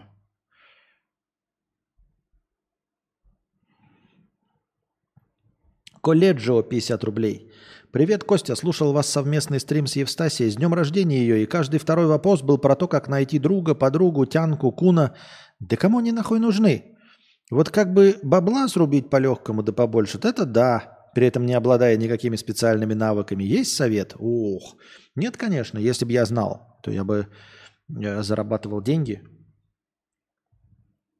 А я вот э, женщину себе нашел, а денег нихуя не заработал. Ха-ха-ха. Я тут, когда понял, что жизнь это помойка, 50 рублей. Хай. Когда имел мотивацию подходить к женщинам на улице, то за год подошел раза три всего и без успехов. Давно уже не пью и не бываю на вечеринках. СЗ это дно. Что такое, не знаю, СЗ. Сейчас, когда вижу женщину, то, э, есть, то есть мысли подойти, но уже несколько лет не делаю этого. Хотя дома говорю, что сделаю. Смириться с дрочкой до конца жизни – ну, во-первых, э, для того, чтобы не смиряться с дрочкой до конца жизни, совершенно не обязательно подходить на улице. Более того, Анастасия высказывала неоднократно мнение, что на улице даже приличная женщина и не будет знакомиться. Это полная хуйня. Э, Ты можешь никогда в жизни не подходить на улице. Я никогда в жизни не подходил на улице и подходить на улице э, не собирался, не собираюсь и не буду собираться. Нет. Для того, чтобы избежать дрочки, тебе нужно найти пару себе. А причем здесь подходить на улице? На, подходить на улице – это отдельный кринж, никакого отношения ни к дрочке, ни к твоему одиночеству не имеющий. Определись, хочешь кого-то найти – найди кого-то, любым способом, но не подхождением на улице.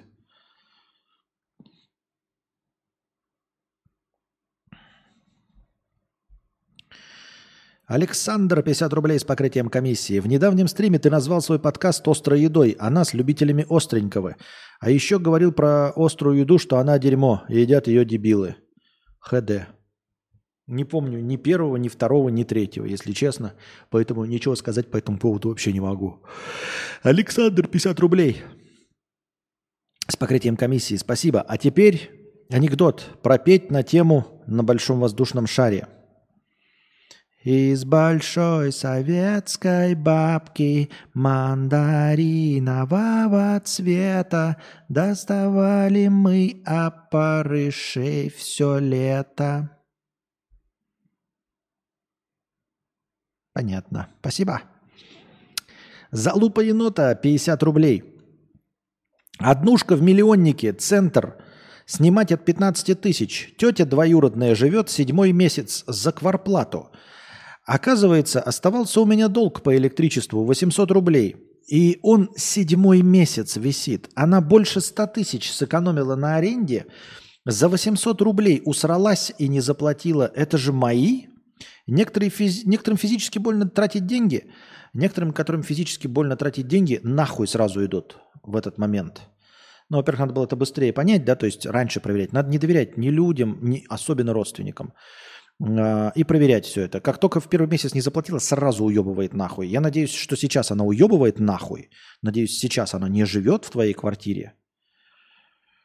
Вот. И с этой двоюродной тетей все, нахуй, все отношения прекратить, больше с ней не разговаривать и упоминать ее в разговорах с родственниками только как говно. Просто говорить.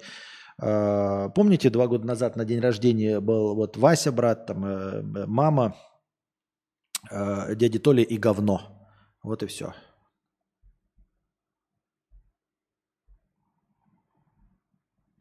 Вода из крана не бежит, 50 рублей.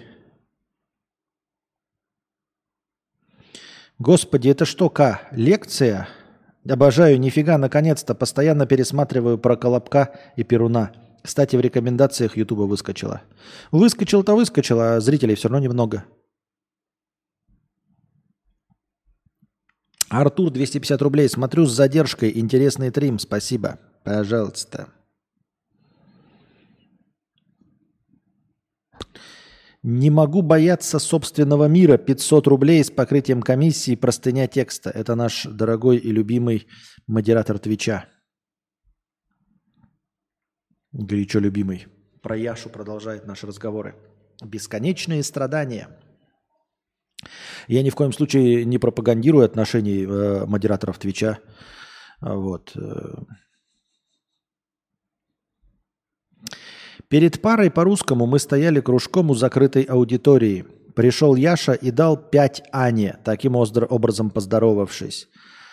Он стоял около меня, и я поднял свои пять, на что он мне ответил. Мы не разговаривали, я говорил более э, с девочками в кружке, а он более из этого кружка удалился и, как собственно обычно, более был уставлен в телефон. В аудиторию я зашел первым после Игоря Николаевича. Я сел за второй ряд прямо перед ним, на первый вариант. Яша сел через проход. Уже тогда я почувствовал что-то неладное. Уже тогда мне показалось это подозрительным. Я подумал, может, он и хотел бы сесть вместе, но стесняется и садится просто поближе, типа не специально. Это был семинар. Преподаватель решил провести диктант и попросил достать листочки, писать на которых нужно было через строчку, что я не делаю очень давно, и мне это было необычно. Я, пока преподаватель еще говорил, бегло глянул на Яшу, и не успел я шевельнуться в сторону рюкзака, чтобы достать тетрадки и вырвать листочек, как слышу шепот. «Саша!»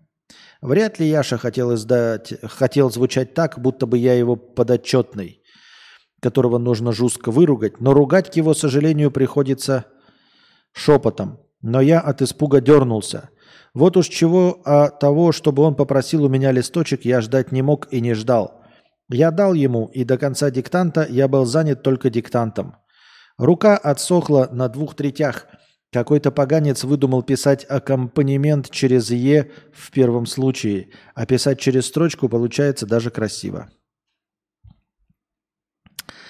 В ожидании завершения я одновременно старался и подглянуть в Яшину сторону, и не встретиться с ним взглядами, потому что по степени катастрофичности такое развитие событий внутри меня приравнивалось к чему-то действительно катастрофичному. Потому что по степени катастрофичности такое развитие событий внутри меня приравнивалось к чему-то действительно катастрофичному. Мне не хотелось навязываться и казаться криповым. Преподаватель отпустил нас раньше, потому что больше делать было нечего. Я инертно вышел из-за парты, хотел было засобираться, но вспомнил, что и основы российской государственности будут здесь же, а так как блочная тетрадь на, коль- на кольцах у меня одна на все предметы, ничего убирать или доставать было не нужно. Я грустно оглядел всех, потому что у всех было с кем побеседовать, а мне вклиниваться к кому-то было неловко, и я знал, что мне особо сказать будет нечего. Не помню, что я решил тогда конкретно, найти туалет или найти столовую, но я помню, что я уже развернулся, когда точно такого же тембра «Саша, стой!» послышалось из-за спины. Может, сейчас выдумывает мое романтизирующее подсознание, но кажется, он споткнулся или ударился обо что-то, когда сделал рывок за мной. Возможно, он просто громко рванул, не знаю. В фильме или сериале или книге такое спотыкание выглядело бы мило. Не помню, что я чувствовал, когда повернулся и увидел. Он спросил, знаю ли я, где здесь туалет. «Пошли искать», — усмехнулся я, и мое настроение как-то даже поднялось. Надеюсь, только настроение у тебя поднялось. Дорогой, дорогой, дорогой, дорогой мы говорили о диктанте, потому что мне, а возможно, что и ему хотелось поддерживать беседу. Скорее всего, что ему таки хотелось поддерживать беседу, потому что он решил рассказать, что всю пару ему хотелось ссать, и что вчера все пары ему хотелось ссать. А я хочу пить. Это я тоже хочу.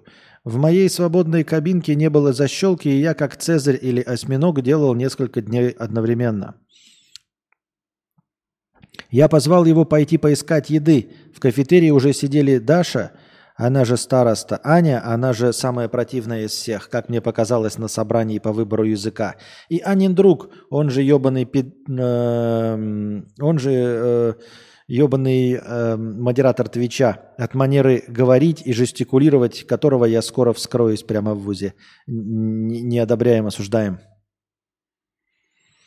Я выхлебал бутылочку воды и взял еще две. Яша взял салат и пиццу. Меня местная еда не впечатлила. Мы сели в упомянутые выше, к, к упомянутым выше и говорили с ними. Вроде бы нам с Яшей было хорошо, да и в принципе мне было хорошо в этой компании. Я токсичничал, но не сильно, и подавлял выражение боли в лице, когда слушал и видел Аниного друга. Вроде бы его зовут Константин, а его потлатого осветленного друга, который был тогда неизвестно для меня где, зовут Андрей. Не то, чтобы это было важно.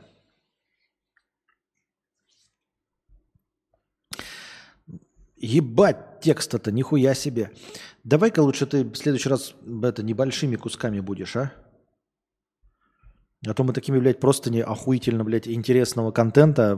Просто, блядь, тут, я не знаю, кайфанем, я не знаю.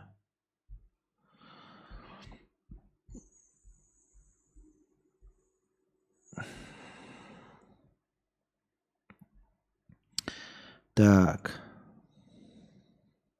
Когда мы вернулись в аудиторию, я, пога я поговаривал дальше с Аней и ебаным э модератором Твича Константином. Другой девочки, которую вроде зовут Вита, и Яшей, но с Яшей было сложнее всего. Почему сложнее всего? Потому что это очередной человек, общение с которым становится минным полем, а молчание дольше трех секунд катастрофой. Почему катастрофой? Потому что тогда переход к другой теме выглядит как будто бы я думал, о чем бы с ним поговорить, и придумал поговорить о каком-то кринже, о котором толком и не поговорить. А разговор такого толка должен идти плавно и легко, будто бы сошлись две родственные души, даже если сошлись не родственные души. Я ждал, пока он позовет меня сесть к себе, но он не позвал, и я попросился сам. Он сказал, конечно, садись. Я сел. Место было очень неудобное, больше, надеюсь, там не окажусь, но мы хотя бы уже сидели вместе, что могу считать успехом. Э, на другом предмете в контексте дополнительного вопроса к докладу на тему о географическом положении или чем-то подобном я смог поумничать. Доклад был не мой, вопрос был не мне, а звучал вопрос примерно по хуям как. Староста, чей это и был доклад, начала нести бред с моей точки зрения, но не будем ее осуждать. Я ждал, пока она закончит, чтобы попросить ответить. Чем больше я об этом думал, тем темнее становилось в глазах, и тем чисто, частобивнее становилось сердце. Она, хвала небесам, кончила, и я уже был готов, но тут говорить начал препод, и я в каком-то роде даже стал переживать. Как бы он ни сказал такую элементарщину, какую не догадалась сказать Даша, но какой думать, э, думал начать я. Он не сказал. Я попросился ответить на егонный вопрос, как уже сказал, сумничал, После элементарщины, о которой не буду даже конкретизировать, я стал пересказывать начало первой книги Акунина про историю российского государства. Я не был уверен, пересказал ли он э, в том фрагменте Карамзина, но вполне возможно, что и так. Во всяком случае, я хотя бы успел заметить любовь преподавателя к цитатам и ссылкам. Ни на кого ссылаться не стал, так как не был уверен. Первое, не успели ли запретить Акунина. Второе, писал ли такое Карамзин. Еще я употребил слово «косность». не сопроводив его никакими синонимами. Надеюсь, преподавателю хватило словарного запаса понять меня. Со мной согласились, и опять начались егонные собственные комментарии о русском менталитете. Ну да ладно. Блять, что я читаю, а? Давай так больше не делать, а? Яшиново выступление было шестым. На подходе к шестому выступлению я предложил ему неоткрытую бутылочку воды, но он отказался, и мне стало очень неловко, что я вообще это сделал. Сам я попил. Но я подавился ебаной водой и не успел прокашляться к концу воображаемого сверхкратного лимита по времени, доступного для прокашливания. Я думал, что сдохну и что опозорился. Оправился и долго думал, что Яша мог разочароваться во мне и вообще во мне. Разочароваться во мне и вообще во мне. Пока мы слушали дальше, я посмотрел на Яшину кофту. Она видом материала, из которого сделана, отправила меня в далекие воспоминания, слишком личные, чтобы их конкретизировать и описывать, и умилила. Если бы его рука не лежала на парте, а была бы опущена, я бы сказал... Я опустил взгляд ниже по рукаву и бегло осмотрел егонные руки. Первым в глаза бросилась область какой-то, которую я не могу даже толком описать, сморщенности перед кистью. Это был как бы сморщенный круг. Такие сморщенные круги, но очень маленькие, были еще в некоторых местах кистей егоных рук. Где-то в районе костяшек пальцев у него был то ли порез, то ли шрам. Не знаю, откуда это все, и спрашивать не стал. И не буду. «Как ты бы ассимилировался?» – пошутил я, когда Яша выступил и вернулся. В нашей области и посмеялся. В данном семинаре он был последним. Нас отпустили, и тут, я думал, наши пути расходились. Мне нужно было бы в туалет, а Яша, я думал, пойдет домой. Я не помнил, где мы нашли туалет, и спросил у Яши. «О, ты тоже хочешь ссать?» – сказал он, и мы пошли вместе. Я не смешно пошутил. В этот раз я был в другой кабинке. Мы не одобряем твои отношения э, модераторско-твичевские и в целом осуждаем. В этот раз я был в другой кабинке, где ура защелка была. Правда, она была бессмысленна, так как ничего не могла защелкнуть. Все повторилось. Мы с Яшей спустились по лестнице и шли к выходу, но я грустно старался не обнадеживать себя тем, что мы идем вместе, и старался думать, что нам просто по пути. На улице я спросил, куда ему – Наши общежития оказались совершенно в разных сторонах. А почему тебя вообще не заселили в другую общагу? Ты же высокобальник. Я объяснил, а потом стал думать, что вопрос этот очередной признак, что меня не ненавидят. Я увидел в нем знак сожаления о том, что нам не по пути, и что мы видимся в одном только универе, и что вообще мы не соседи хотя бы по общежитию. Мы могли разойтись у пешеходного перехода, но он перешел его вместе со мной, и попрощались мы уже там. Я умиленно написал пост в Телеграм. Завтра три пары по иностранному, и я надеюсь сесть с ним. Как думаешь, он меня ненавидит? Нет, я думаю, он тебя не ненавидит. Я думаю, что он половину из событий, которые ты видишь, вообще не видит и не знает, что это событие, как и любой нормальный человек. Ты думаешь, что там что-то произошло драматичное и позоришься, а это вообще не было эпизодом даже из его жизни. Высокобальник. Да. Я бальник. Анин друг не очень, он мне сразу не понравился. Сверхкратный лимит для прокашливания. О, курва!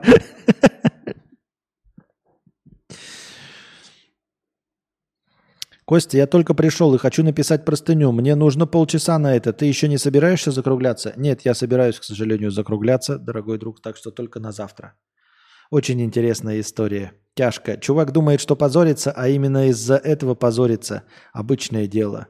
Ну все, эротика пошла. Роди... Родился в гастрономии, по образованию экономист, в хозяйстве, так сказать, необходим. Артем П. пишет, я что тебя нет, а мы тебя, да. Я мы, Яша. Да нет, на самом деле, я же сказал уже, Яша вообще не в курсе дела, что есть какие-то, блядь, события, за которые где-то ты позоришься ему. Вообще, не то чтобы похуй, он их даже не видит. Ой. А я что-то на сегодня, ребята, подсдулся. Но на самом деле нормальный, да, прошел стрим? Да. Два с половиной, меньше, чем чуть-чуть два с половиной часа посидели. А, из них, считай, вся была э, лекция. Ответил на все донаты межподкастовые. Дорогие друзья, становитесь спонсорами на Boosty. Начальное э, настроение э, обеспечивается благодаря спонсорам. Приносите ваши добровольные пожертвования на подкаст завтрашний. Донатьте в Donation Alerts, донатьте через Stripe в евро, донатьте в USDT по курсу 130, донатьте через Telegram по курсу 150. Все это будет учтено в хорошем настроении в следующий раз. Надеюсь, вам понравился сегодняшний эфир и так называемый тематический подкаст. Приходите еще в следующий раз. Да, ну, я не знаю. А то я анонсирую, у меня что-то не получается. Вот. Ну, а пока держитесь там. Вам всего доброго, хорошего настроения и здоровья.